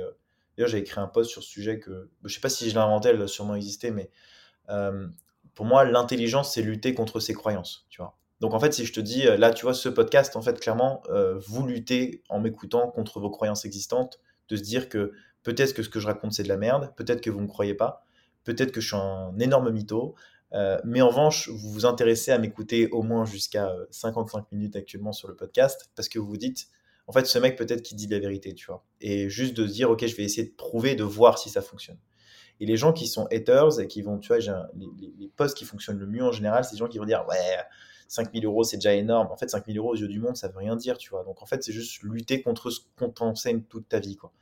Et, je pense que c'est ça la, preuve d'intelligence numéro une même du soloprenariat, c'est que je disais la résilience, c'est de se remettre tout le temps en question. Donc, en fait, moi, les gens qui viennent me clasher euh, sur Internet, juste, je leur dis, écoutez, moi, c'est mon point de vue, c'est pas le tien, et fine, en fait. On a le droit de pas être d'accord, et c'est juste un débat, et si tu me clashes, c'est que t'es con, en fait, tu vois. Juste, t'arrives pas à te remettre en question. Ça, c'est la première chose. La deuxième chose, c'est que j'ai appris à me mettre vraiment dans une dynamique de tunnel. Euh, c'est-à-dire que je j'essayais vraiment de ne pas regarder ce qui se passe autour. Au début, je le faisais. Euh, mais en fait, en, se comparant, tu vois, au chiffre d'affaires de X, au début, en tout cas, c'est pour ça que je partage pas trop mon chiffre d'affaires aussi, parce que euh, je trouve que ça te met dans une, ça, peut te motiver, mais ça peut aussi te mettre dans une situation de frustration, de dire putain, moi j'y arrive pas, et en fait, si j'y arrive pas, c'est parce que je suis plus bête, parce que j'ai, mal fait les choses, qu'est-ce qui bug chez moi, pourquoi je... tu vois, en fait, pas du tout. C'est juste, euh, il y a beaucoup de chance dans l'entrepreneuriat, il y a beaucoup de, euh, il y a plein de choses qu'on, moi, je suis au courant de toutes les histoires, euh, de, tous les solopreneurs que vous pouvez voir sur sur internet. Et franchement, il y a des histoires parfois, tu t'as pas, enfin, tu pourrais être surpris de, de, voir comment ils se sont lancés et de voir qu'est-ce qu'ils sont faits pour pouvoir atteindre ce niveau-là, tu vois. Euh, et, en fait, il y a toujours une part de dévil dans, dans, chaque business, une part de chance, et il faut pas se comparer en fait. Il faut se comparer à ce que tu as fait hier et ce que tu feras demain. Comment est-ce que tu peux toi avancer et, euh, euh, et y aller. Ça, c'est la deuxième chose. Donc, tunnel. Et, et, comme partout en plus, de toute façon, Oussama disait très bien quand je bossais avec lui, ceux qui réussissent le plus sont ceux qui sont focus, tu. Juste focus-toi, genre te compare à personne. Et le troisième, je pense, c'est de rencontrer des gens euh, le solopreneur, c'est extrêmement, euh, extrêmement euh, dur, tu es souvent seul, tu as souvent envie d'échanger sur les problématiques et en fait de voir que des gens rencontrent les mêmes problèmes, les mêmes peurs que toi, ça fait beaucoup de bien parce que tu peux pas te confier à tes amis, tu peux pas te confier à, tes, à ta famille, parce que même à ta meuf, parce que personne ne te comprend, parce que tu te sens extrêmement seul. Vraiment, moi, pendant très longtemps, et c'est pour ça que je voulais m'associer aussi, parce que au moment où tu dis, bon, ça y est, c'est toute cette charge mentale, à deux, on a plus de cerveau, on a plus de créativité, on fait mmh. plus de trucs. Donc là, aujourd'hui, euh, ce que j'ai réussi à faire d'ailleurs avec euh, Ruben Tayeb, euh, d'ailleurs qui pourrait être intéressant que tu interviewes sur ce, sur ce modèle-là, parce que lui, il est très inspirant sur les différents modèles qu'il a créés. Il avait une agence, il a monétisé son audience, maintenant il est ghostwriter, il a plein de projets, il fait plein de trucs, il vit absolument dans le chaos comme moi. et ça marche très bien, il est hyper content, il a une petite fille et tout, donc c'est super. Euh, et, du coup, euh, en rencontrant cette personne, c'était hyper. Euh, et j'en ai rencontré d'autres aussi. On a créé une communauté aujourd'hui ensemble. et vraiment, tu vois, je te parlais de l'amour. Vraiment, je pense qu'on s'aime, tu vois, tous de notre manière. On s'aime amicalement, professionnellement. On s'admire les uns les autres. On, s'entraide, on s'encourage, on se console. Et, c'est hyper fort, en fait, le lien que tu peux créer avec ces gens-là. Et ça, ça t'aide beaucoup dans le business aussi, tu vois. moi, appelé ça des mafias à l'époque quand tu voyais des, des gens euh, euh, qui faisaient des contenus de merde sur LinkedIn, tu disais putain, moi je me fais chier à faire du contenu, lui il en fait 30 000 vues et moi je fais que 100, 100, sur ce poste. Ça te frustre, tu es tout le temps dans une dans une dans, dans une dans, une, dans de la comparaison, dans tu vois, je suis même pas sur le favicon des influenceurs alors que je fais je je fais 400 à 1 million de vues par d'impressions par par mois sur LinkedIn. Parce que c'est une histoire de mafia? C'est quoi? C'est une histoire de connexion, ça? En fait, c'est une histoire de. Je sais pas, c'est.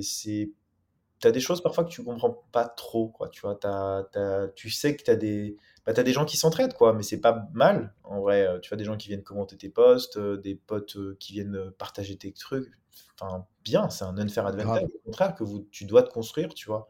Euh, je trouve que. Toi, ce que tu dis, c'est que tu as construit ça en fait. Au-delà du truc naturel, euh, bah, moi j'avoue, quand je te vois poster sur LinkedIn, en plus, je trouve ça très drôle ce que tu poses, donc je vais naturellement aller commenter, etc. Mais toi, ce que tu dis, c'est que tu as carrément créé une communauté, un petit squad ou une mafia où vous vous entraidez, quoi. Exactement. Euh, ce qui prend un peu le, contre-pied, enfin, ce qui permet un peu de contourner le fait d'être trop solo tout le temps, c'est d'avoir plutôt des. des ouais, d'avoir des, des, des pairs qui sont des alliés, quoi. Exactement, ouais, et puis moi je peux aider, tu vois, sur les, sur les parties modèles, euh, je peux, enfin, tu vois, quand tu as des gens qui peuvent m'aider sur le personal branding, tu as des gens qui peuvent m'aider sur X, Y, Z, de la productivité, enfin, n'importe quoi, tu vois, c'est, euh, et t'évolues avec ces gens. je me rends compte que je suis tellement solo, euh, moi, Kevin, je suis au niveau zéro. Ça, ça doit faire partie des paliers, je pense. Tu vois, moi, je suis trop solo pour, pour le moment. Ouais. Et t'as raison, il faut que je, je, rentre dans une mafia, quoi. En fait, dans un club la stratégie de n'importe quel créateur de contenu aujourd'hui. Quand tu regardes même, euh, tu vois, euh, je prends souvent cet exemple, mais Norman, Cyprien, euh, Mister. Ouais, ils sont mis ensemble, c'est vrai. Ils ont été ensemble, ils étaient dans leur squad et ils ont niqué YouTube ensemble, tu vois. Donc tu prends une squad, tu te dis, ok les gars, maintenant viens, on va niquer LinkedIn, viens, on va niquer Insta. Tous les influenceurs faisaient ça hein, à l'époque, ceux qui ont plusieurs millions aujourd'hui. Bon, ça prend du temps, il faut être juste patient, tu vois. ça, c'est d'ailleurs le quatrième élément de, de, la dimension du temps créer un business euh, rentable, périn, euh, scalable, ça prend beaucoup de temps. moi, je vois beaucoup de vendeurs de rêves, hein, ce que tu dis beaucoup sur Internet. Oui, il fait 3 millions d'euros par an à 19 ans. Ouais, fine, derrière. Mais tu fais quoi de tes 3 millions, tu vois Enfin, c'est vrai. D'argent trop tôt, c'est pas du tout un cadeau en fait. Il faut vraiment avoir, prendre conscience de ça. C'est que même moi, j'ai un niveau de vie qui est au-dessus de ceux de mes amis. Euh, qui, je peux pas tout faire, tu vois. Donc, euh, en fait, avoir de l'argent pour en profiter que soi-même, c'est, ça sert à rien, tu vois. Donc, en fait, moi, l'objectif, c'était ça aussi quand j'essayais de m'associer avec mes potes. C'est, ok, les gars, viens, je vous apprends à faire de l'argent. Et ensuite, on va kiffer ensemble, tu vois. Et euh, tu as parlé du temps, tu as parlé du temps avant. Euh, tu dis ça prend du temps et ça c'est important parce que parce qu'on on parle beaucoup du résultat, de l'argent, etc. Mais, mais toi du coup j'aimerais bien comprendre euh, puisque le temps c'est le premier. Tu as attaqué par ça d'ailleurs. Le temps c'est vraiment le, la métrique la plus la plus dure à gérer quand tu es solopreneur. C'est ton atout, c'est ton asset le plus enfin qui a le plus de valeur, tu vois. Et donc toi comment tu t'organises, tu vois en vrai? Comment tu fixes tes objectifs? Tu me dis que tu arrives à bosser une demi-journée par jour. ouais, comment tu fixes tes objectifs, comment tu prends tes décisions, comment tu organises ton agenda, tu vois? Euh, comment Bah tu crées des synergies entre tes activités, tu vois? C'est ça, je trouve ça, ça peut être intéressant quand même parce que j'ai l'impression autre que toi, tu as craqué le niveau, euh, truc. c'est un autre niveau, euh, un autre palier à atteindre. C'est juste de se dire, euh, euh, c'est pas de l'ambition, euh, mais c'est juste, euh, tu vois, des moments, putain, pourquoi faire quoi? Euh, ça m'amuse en fait aujourd'hui. Tu vois, je suis plus dans une démarche d'amusement. Si je dois faire le million, c'est en, en savourant la journée. Tu vois, c'est ce que disent les Américains et c'est un truc très inspirationnel ce que je vous dis, mais c'est juste qu'en fait, moi, je, j'ai la destination. Tu vois, dans ma tête, je sais où je vais aller. Tu vois, je l'ai clairement, visuellement dans ma tête. Dans 5 ans, 5 ans, c'est c'est c'est- c'est hyper long. Ça fait que 2 ans que j'ai lancé ma boîte. Tu veux Euh, aller où dans 5 ans? Tu veux dans être où? 5 ans, bah, dans 5 ans, euh, j'espère avoir, euh, tu vois, euh, genre, tu vois, je trouve que Justin Welch, par exemple, c'est une très belle inspiration, tu vois, genre être encore vraiment, euh, euh, avoir des gens qui bossent, tu vois, pour mon modèle, tu vois, qui, que moi j'ai le plus de temps possible pour faire mes choses, euh, que je puisse inspirer aussi des gens, que je puisse les aider, que je puisse euh, les accompagner, enfin, tu vois, vraiment faire un truc, euh, ce que je fais aujourd'hui, mais peut-être à plus grande échelle, à voir, tu vois. Euh, mais en tout cas, avoir, euh, voilà, moi je je suis un numéro 5 euh, pour ceux qui savent ce que c'est. Euh, je suis très attaché un peu aux ressources, tu vois. Donc en fait, j'ai besoin euh, de, de, comment dire, de, rationaliser les ressources que j'ai euh, pour être heureux. Mais c'est surtout que, tu vois, là, ce que je me dis, c'est que de, première année, quand j'ai vraiment fait de l'argent, je me suis dit, putain, absolument que je fasse le million. et en fait, ça m'a totalement mindfucké, quoi. En fait, ce que je vous disais, c'est que c'est sur le long terme que ça va se jouer. Euh, Il y a des gens qui commencent, enfin j'avais lu une étude, d'ailleurs c'était sur l'objet d'un de mes posts, des gens qui, la moyenne euh, des personnes qui deviennent millionnaires, je crois qu'elle est autour de 47 ans, euh, qui gagnent leur premier million aux États-Unis. Tu vois. Donc, je pense qu'elle est un peu plus faible aujourd'hui. Je pense qu'aujourd'hui elle doit être autour de 40 ans, 35-40 ans, tu vois. Euh, parce que du coup, tu as les produits internet qui accélèrent tout ça, euh, je pense. Ouais, et puis et puis il y a eu une inflation. Enfin, le 1 million aujourd'hui, c'est pas un million il y a 20 ans, quoi. C'est peut-être Ouais, aussi ça. Ouais, c'est clair. Mais en tout cas, euh, voilà, pour la richesse euh, globale d'atteindre un certain niveau, tu as de plus en plus de riches, de plus en plus de pauvres aussi, et du coup, il faut réussir à savoir où est-ce que tu vas te positionner par rapport à ça. Mais, euh, mais en tout cas, euh, moi, ça, c'est vraiment un truc, tu vois, que j'ai pris du temps à, à assimiler, mais que la majorité des gens qui ont fait des choses extraordinaires de leur vie, l'ont fait à, à partir d'une certaine maturité, tu vois, à 50 ans, par exemple. Des gens qui ont commencé à écrire des bouquins, des gens qui ont commencé à, Ouais. tu as vraiment propulsé, euh, propulsé quelque chose euh, de fort dans un, dans un marché, dans un monde. C'est, ça prend beaucoup, beaucoup de temps. Euh, et je pense qu'il faut, il faut pas se comparer à des choses qui sont pas comparables.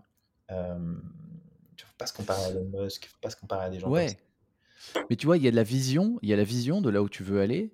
Et il y a aussi quand même après, ben, tous les jours, il faut se lever, il faut le faire. Tu vois, il y, a, il y a quand même la discipline et il y a la notion. euh, Moi, j'avais bah, beaucoup de monde l'ont lu, je pense. Un livre que je recommande de James Clear, Atomic Habits, Ouais. qui voilà, qui parle vraiment de faire des petits pas tous les jours, hein, de, de mettre en place des routines et qu'en fait, euh, bah, il démarre par une stat d'ailleurs. hein, si tu es 1% meilleur euh, chaque jour sur un truc, euh, bah, sur ce truc-là, au bout d'un an, tu es 37 fois meilleur déjà, en fait. Juste en étant 1% meilleur chaque jour. Et du coup, moi, je me demandais comment toi, enfin, si tu acceptes de, de dévoiler un peu, comment toi, tu t'organises euh, au jour le jour, tu vois? Comment tu organises ton agenda? Comment tu fais, tu vois? C'est hyper intéressant comme question. euh, parce que, en fait, il faut que tu hackes ton cerveau. il faut que tu saches pourquoi tu, te, tu, tu le fais. Euh, c'est marrant parce que j'avais rencontré un, un, un sage bouddhiste pour la petite histoire. Et je lui parlais de ça à un moment. C'était une soirée entrepreneur et tout, hyper inspirant le mec. Il me disait act for the acting, tu vois. En fait, act pour l'action et pas pour le résultat. Tu vois. Hmm. Euh, et je trouve que c'est intéressant comme euh, façon de voir les choses parce que du coup, la plupart du temps, tu vas poster pour les vues et en fait, finalement, peut-être que ça fait pas de vues, ça va te décevoir. tu vois. Et euh, ça, c'est la première chose, c'est que je fais les choses parce que ça me semble intéressant de les faire, donc j'essaie de plus me focus, sur les stats, j'essaie juste de, partager le maximum. Même si euh, partir sur un... C'est la deuxième chose, euh, c'est que je pense que ton cerveau, enfin en tout cas mon cerveau, et tous les créateurs de contenu sont comme ça, fonctionnent et se drive par une seule chose, la dopamine, que ça te procure d'avoir des abonnés, d'avoir des vues, d'avoir des commentaires, d'avoir des likes. Du coup, en fait, forcément, euh, c'est ce qui va t'encourager à continuer sur le long terme, tu vois, et qui va te donner l'énergie nécessaire pour pouvoir y arriver. Euh, le problème, c'est que c'est beaucoup plus facile de rien faire que de faire. Et du coup, euh, moi, ce que je fais aujourd'hui dans mon quotidien, c'est très chaotique, hein, mon organisation.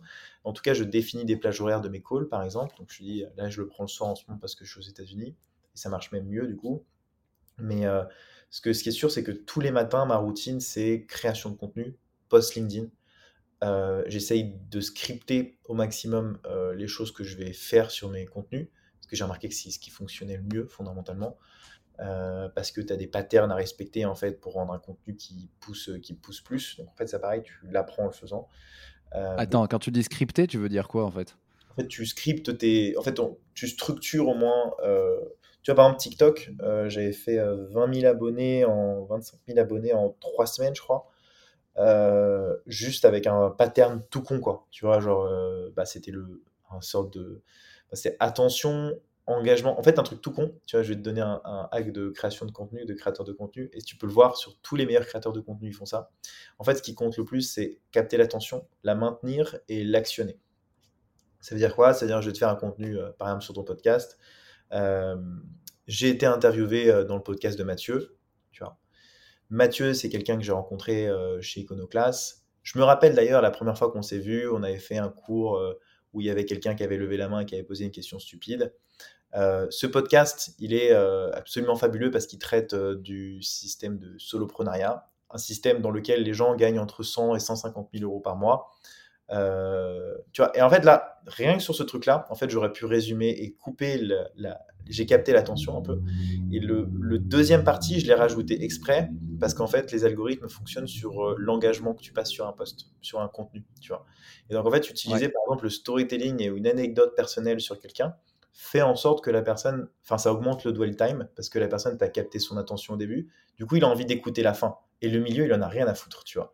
Mais c'est juste, toi, tu rajoutes ce milieu-là pour pouvoir influencer l'algo, tu vois, à te dire, OK, le mec est resté hyper longtemps sur ma vidéo. Et c'est une technique qui est utilisée par une grande majorité des, des, des YouTubeurs euh, aujourd'hui. Euh, yes. Dwell time, hein, pour euh, ceux qui nous écoutent, c'est le temps que les gens passent devant un contenu, devant un post LinkedIn, devant une vidéo TikTok, vidéo YouTube. Et c'est très important. Ça, c'est un point commun, je crois, à tous les algos. Ils adorent que tu restes sur le contenu, quoi. Tu restes le plus longtemps possible.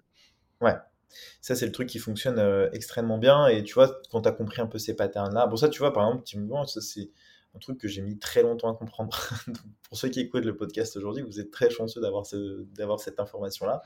Euh, et ils l'ont au bout de. Attends, il y, a une, il y a quand même une, une, une espèce de logique, une morale dans l'histoire, c'est que les gens qui ont ce hack, ils sont restés longtemps. Ils l'ont au bout d'une heure, donc. Euh, donc tu vois, euh, et voilà, et voilà. Le, mot, mais, il y a une justice. J'aurais adoré avoir ce hack-là. Donc là, vraiment, vous avez la stratégie euh, rodée du soloprenariat si vous voulez commencer à créer du contenu. C'est ce qu'il faut faire. Euh, Kevin, je sais qu'il nous reste pas non plus énormément de temps.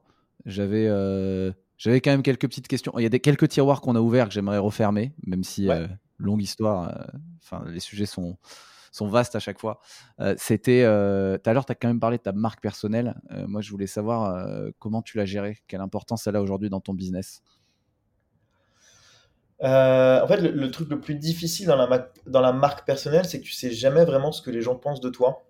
je pense qu'il y a des gens qui m'adorent, des gens qui me détestent,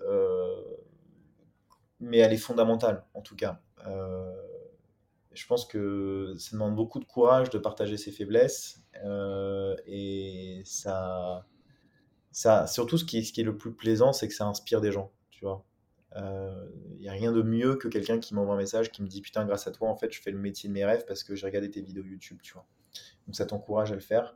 Mais comment je la gère au quotidien euh, Je me prends pas du tout la tête sur ça, quoi. Franchement. Euh... T'as pas une stratégie délibérée là-dessus? Non. En vrai, franchement, j'ai commencé à poster du contenu sur LinkedIn parce que, parce que je trouvais ça marrant, tu vois. À la base, je faisais, je me rappelle, j'étais l'un des premiers à faire les, les petits PDF là. Euh, d'ailleurs, je me souviens de ça. Je me souviens de ça, ouais. Ça a trois ans. Euh, mais tu vois, en vrai, sans, sans prétention, mais tu vois, même un, un, un Louis, il m'a explosé en termes d'abonnés alors qu'il a fait ça, il a commencé, je l'ai vu arriver, passer sur LinkedIn en mode c'est qui ce mec là Alors que moi, ça fait longtemps que je suis sur LinkedIn, je suis pas même moi, j'ai vu arriver Thibault Louis. Donc, euh. vraiment, c'est sûr, c'est là, c'est là que tu comprends. C'est ça que c'est hyper inspirant, c'est de voir des gens arriver comme ça. Et en fait, Thibault Louis, il postait quatre fois par jour, quoi. Ouais. Il n'avait rien à foutre. Dès qu'il avait une idée, il la postait. Et c'est pour ça que je te disais que le volume, c'était important. Mais euh, non, en fait, ta question, c'est plus euh, est-ce que je l'ai fait, je fait intentionnellement?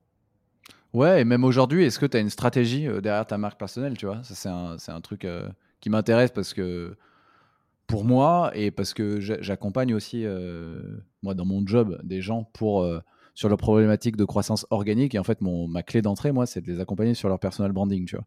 Donc on parle de plein de choses, euh, stratégie positionnement, euh, identitaire, stratégie de contenu, etc. Mais, euh, mais du coup, moi, je le fais avec eux de manière délibérée, parce qu'en vrai, bah, je vends des accompagnements, et donc il faut quand même qu'il y ait un résultat, tu vois. Et je me demandais si toi, tu l'avais fait comme ça ou pas, tu vois.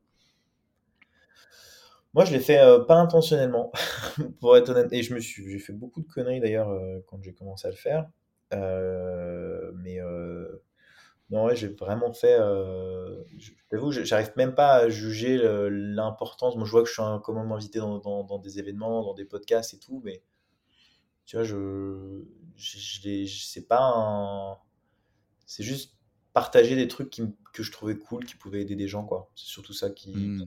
qui m'a poussé à la base. Après, c'est sûr que, voilà, Apparemment, euh, mon nom de famille est attitré euh, sur YouTube, sur Google euh, avec gros hacking. Donc en fait, si vous tapez gros hacking, vous allez avoir Kevin Dufresne en France qui va arriver. Donc les algos pensent que mon prénom c'est le terme gros hacking.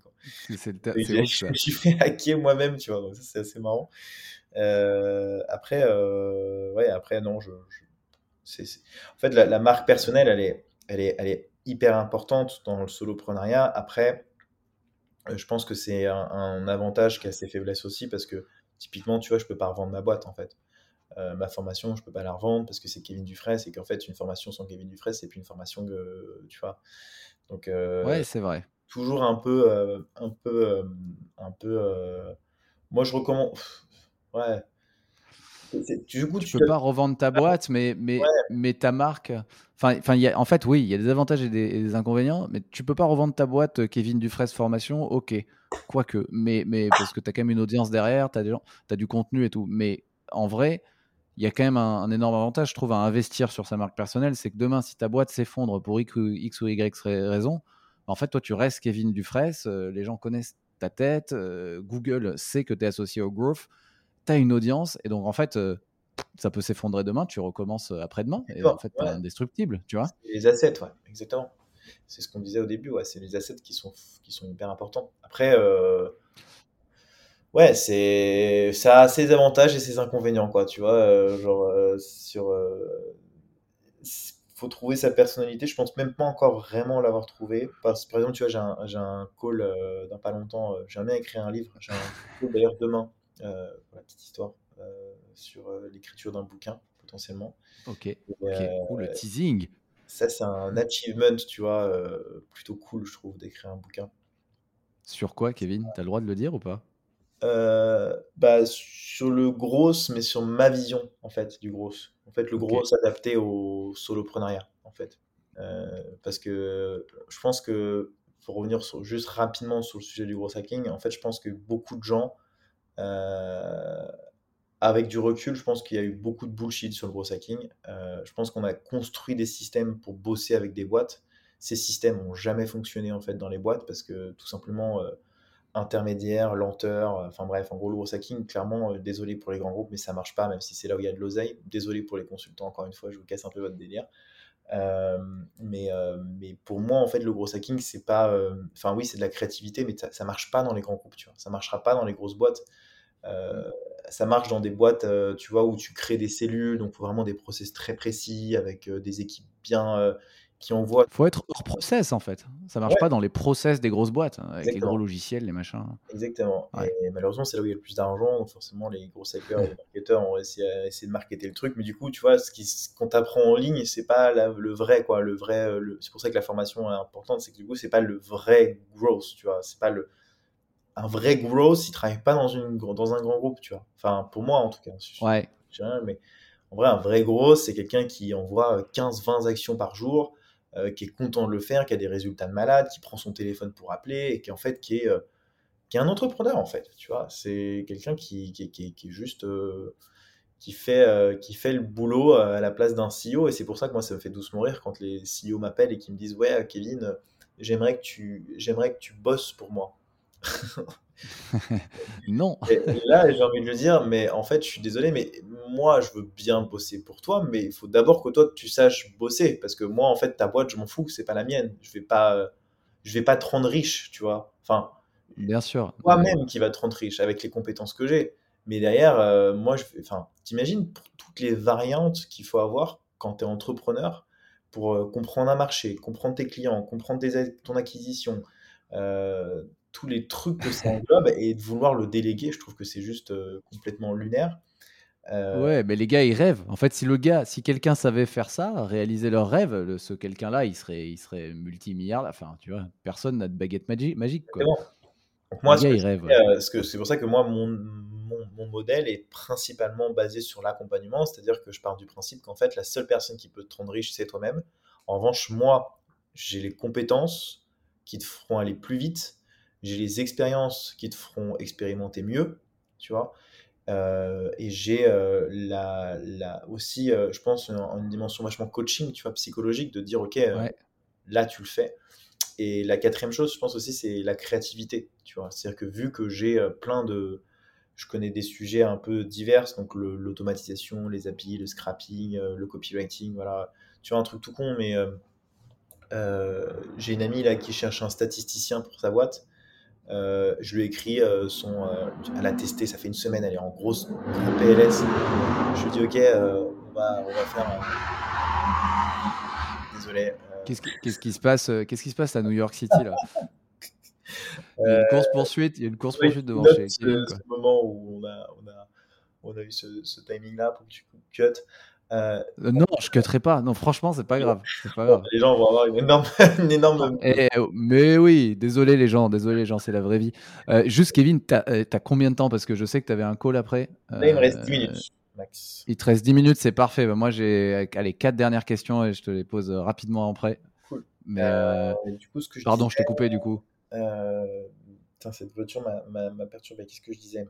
Euh, C'est pas grave, ça avait peut-être un sens hein, qu'elle soit là pour, pour te perturber. Ça te reviendra peut-être. J'avais juste une petite question quand même pour ceux qui, pour redescendre un peu sur terre, genre quelqu'un qui veut s'y mettre au soloprenariat, tu vois, qui est, qui est soit qui est déjà, euh, pour quelqu'un qui est déjà à son compte en freelance mais qui démarre, ou pour quelqu'un qui est même salarié et qui se dit tiens j'aimerais bien me chauffer pour monter mon truc un peu en parallèle ce serait quoi vraiment le truc numéro un pour toi pour s'y mettre, tu vois, avec le recul que tu as Ouais. Euh, en vrai, euh, j'ai envie de dire juste un truc euh, de le faire sans avoir de produit à vendre avant. Tu vois, c'est-à-dire que en fait, le produit que vous allez avoir envie de vendre, il va venir au fur et à mesure, tu vois. C'est-à-dire, il faut commencer à partager des choses, tu vois.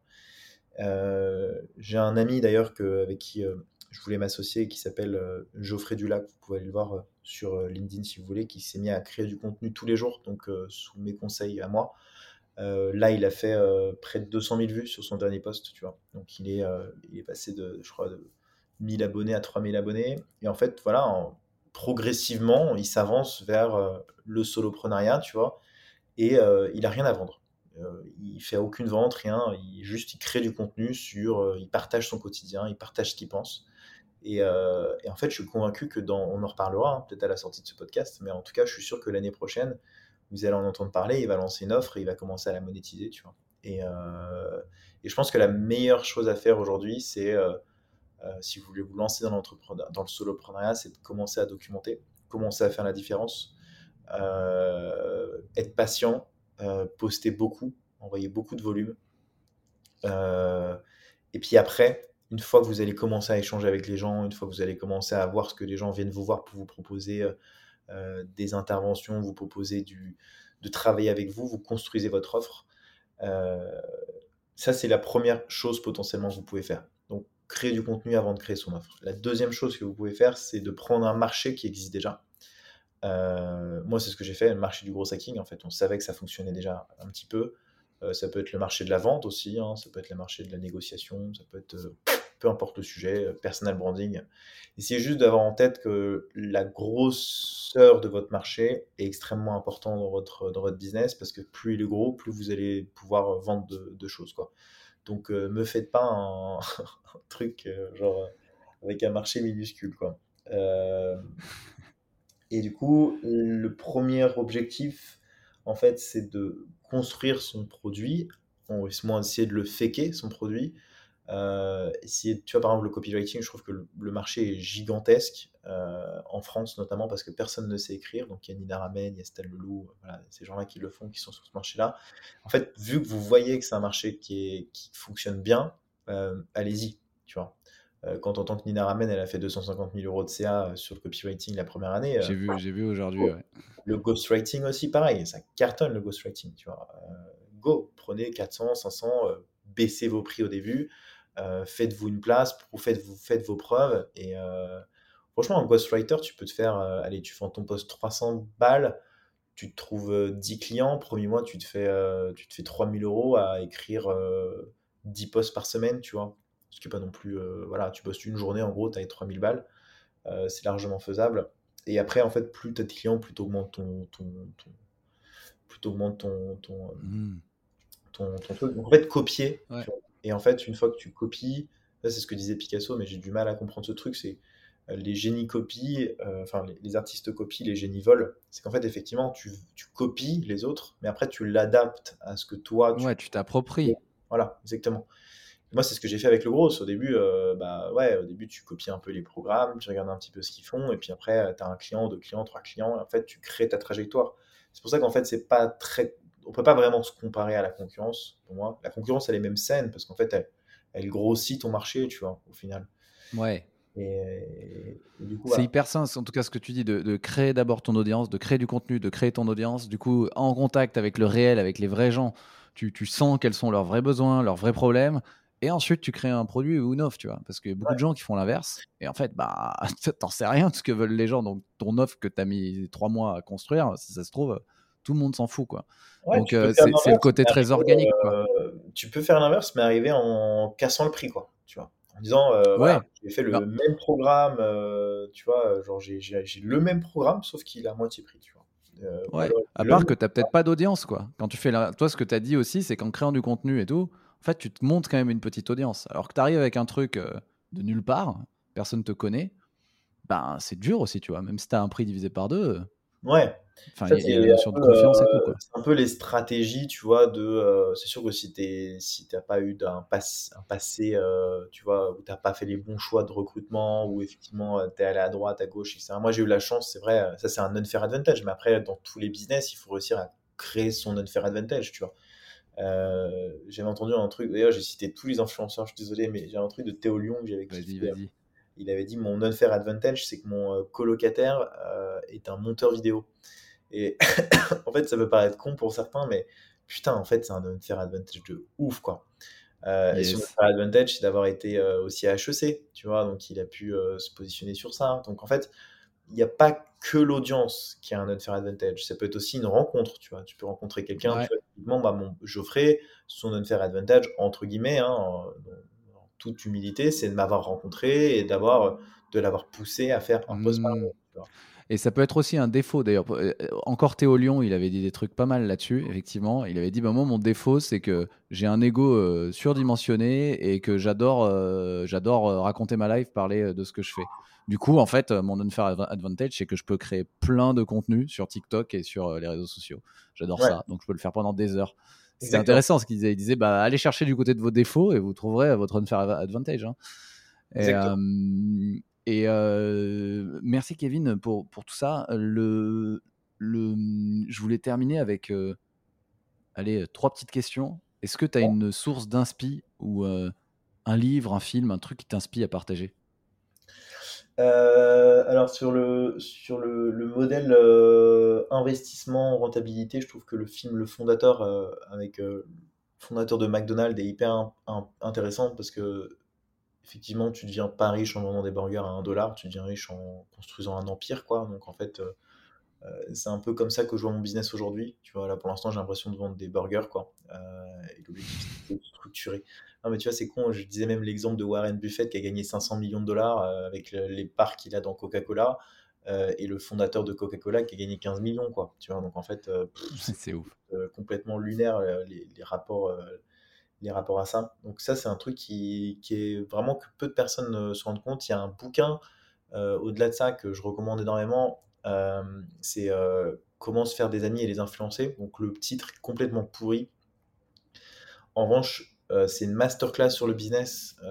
clairement, si vous voulez lire ce bouquin, il est, juste, il est juste monstrueux. sinon, à part ça, moi, je suis pas mal inspiré par par les gens que je rencontre au quotidien. Euh, pour le coup, je lutte énormément contre mes croyances constamment.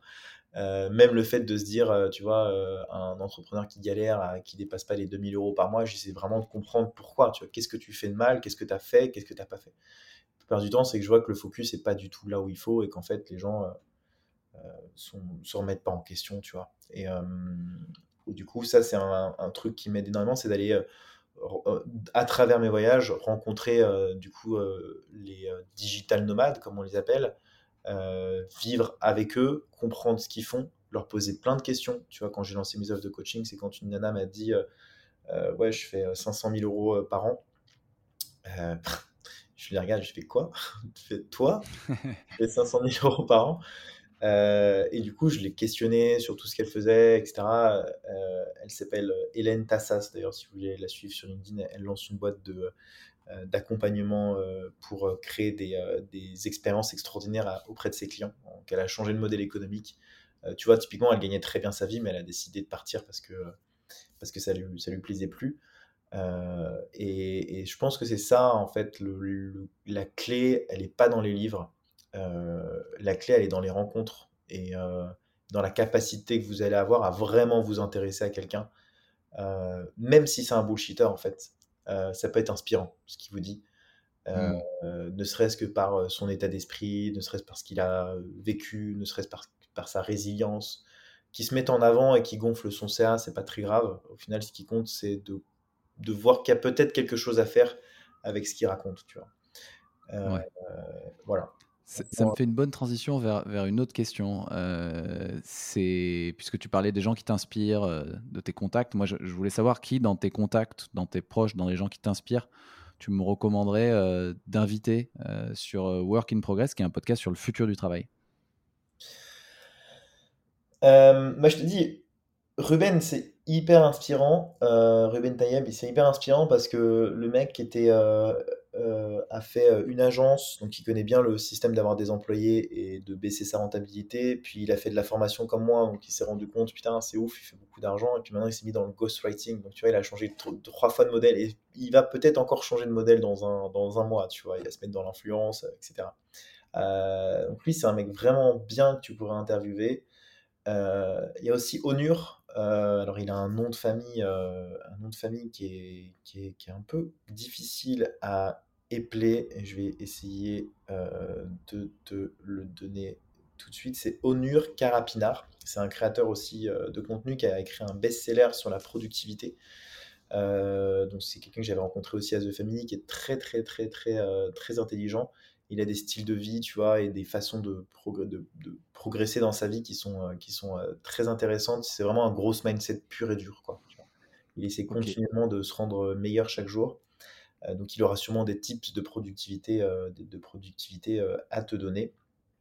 et puis, pourquoi pas, si Geoffrey Dulac lance son business bientôt, le faire passer dans le podcast pour qu'il t'explique toute l'histoire qui a derrière en fait euh, la potentielle la potentielle réussite le potentiel réussite qui, qui a faire. Ah en, dernière euh, dernière recommandation j'ai Julien Voisenon aussi euh, qui lui vient du milieu qui est fondateur de moncloser.com qui lui vient du milieu infopreneur. Donc il a été formé par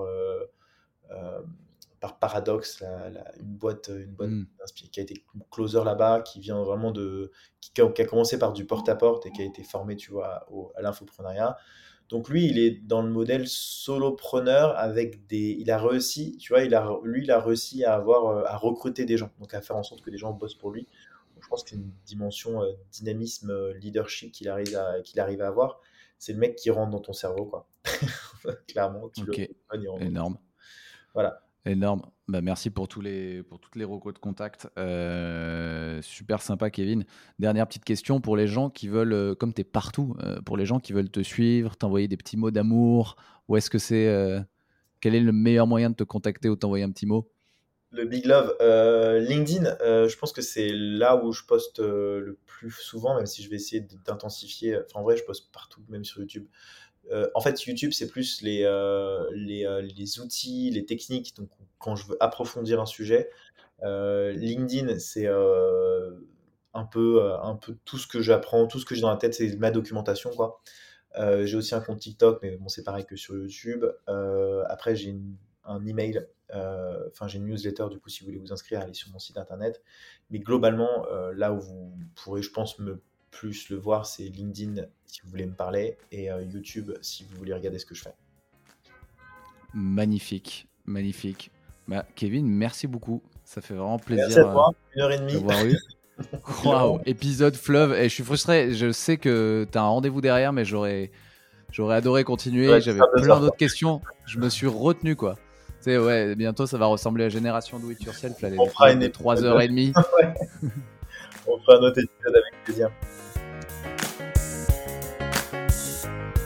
Si vous souhaitez recevoir le récap de chaque épisode, vous pouvez vous abonner à ma newsletter garantie 0 spam 100% gratuit, je glisse le lien dans la description.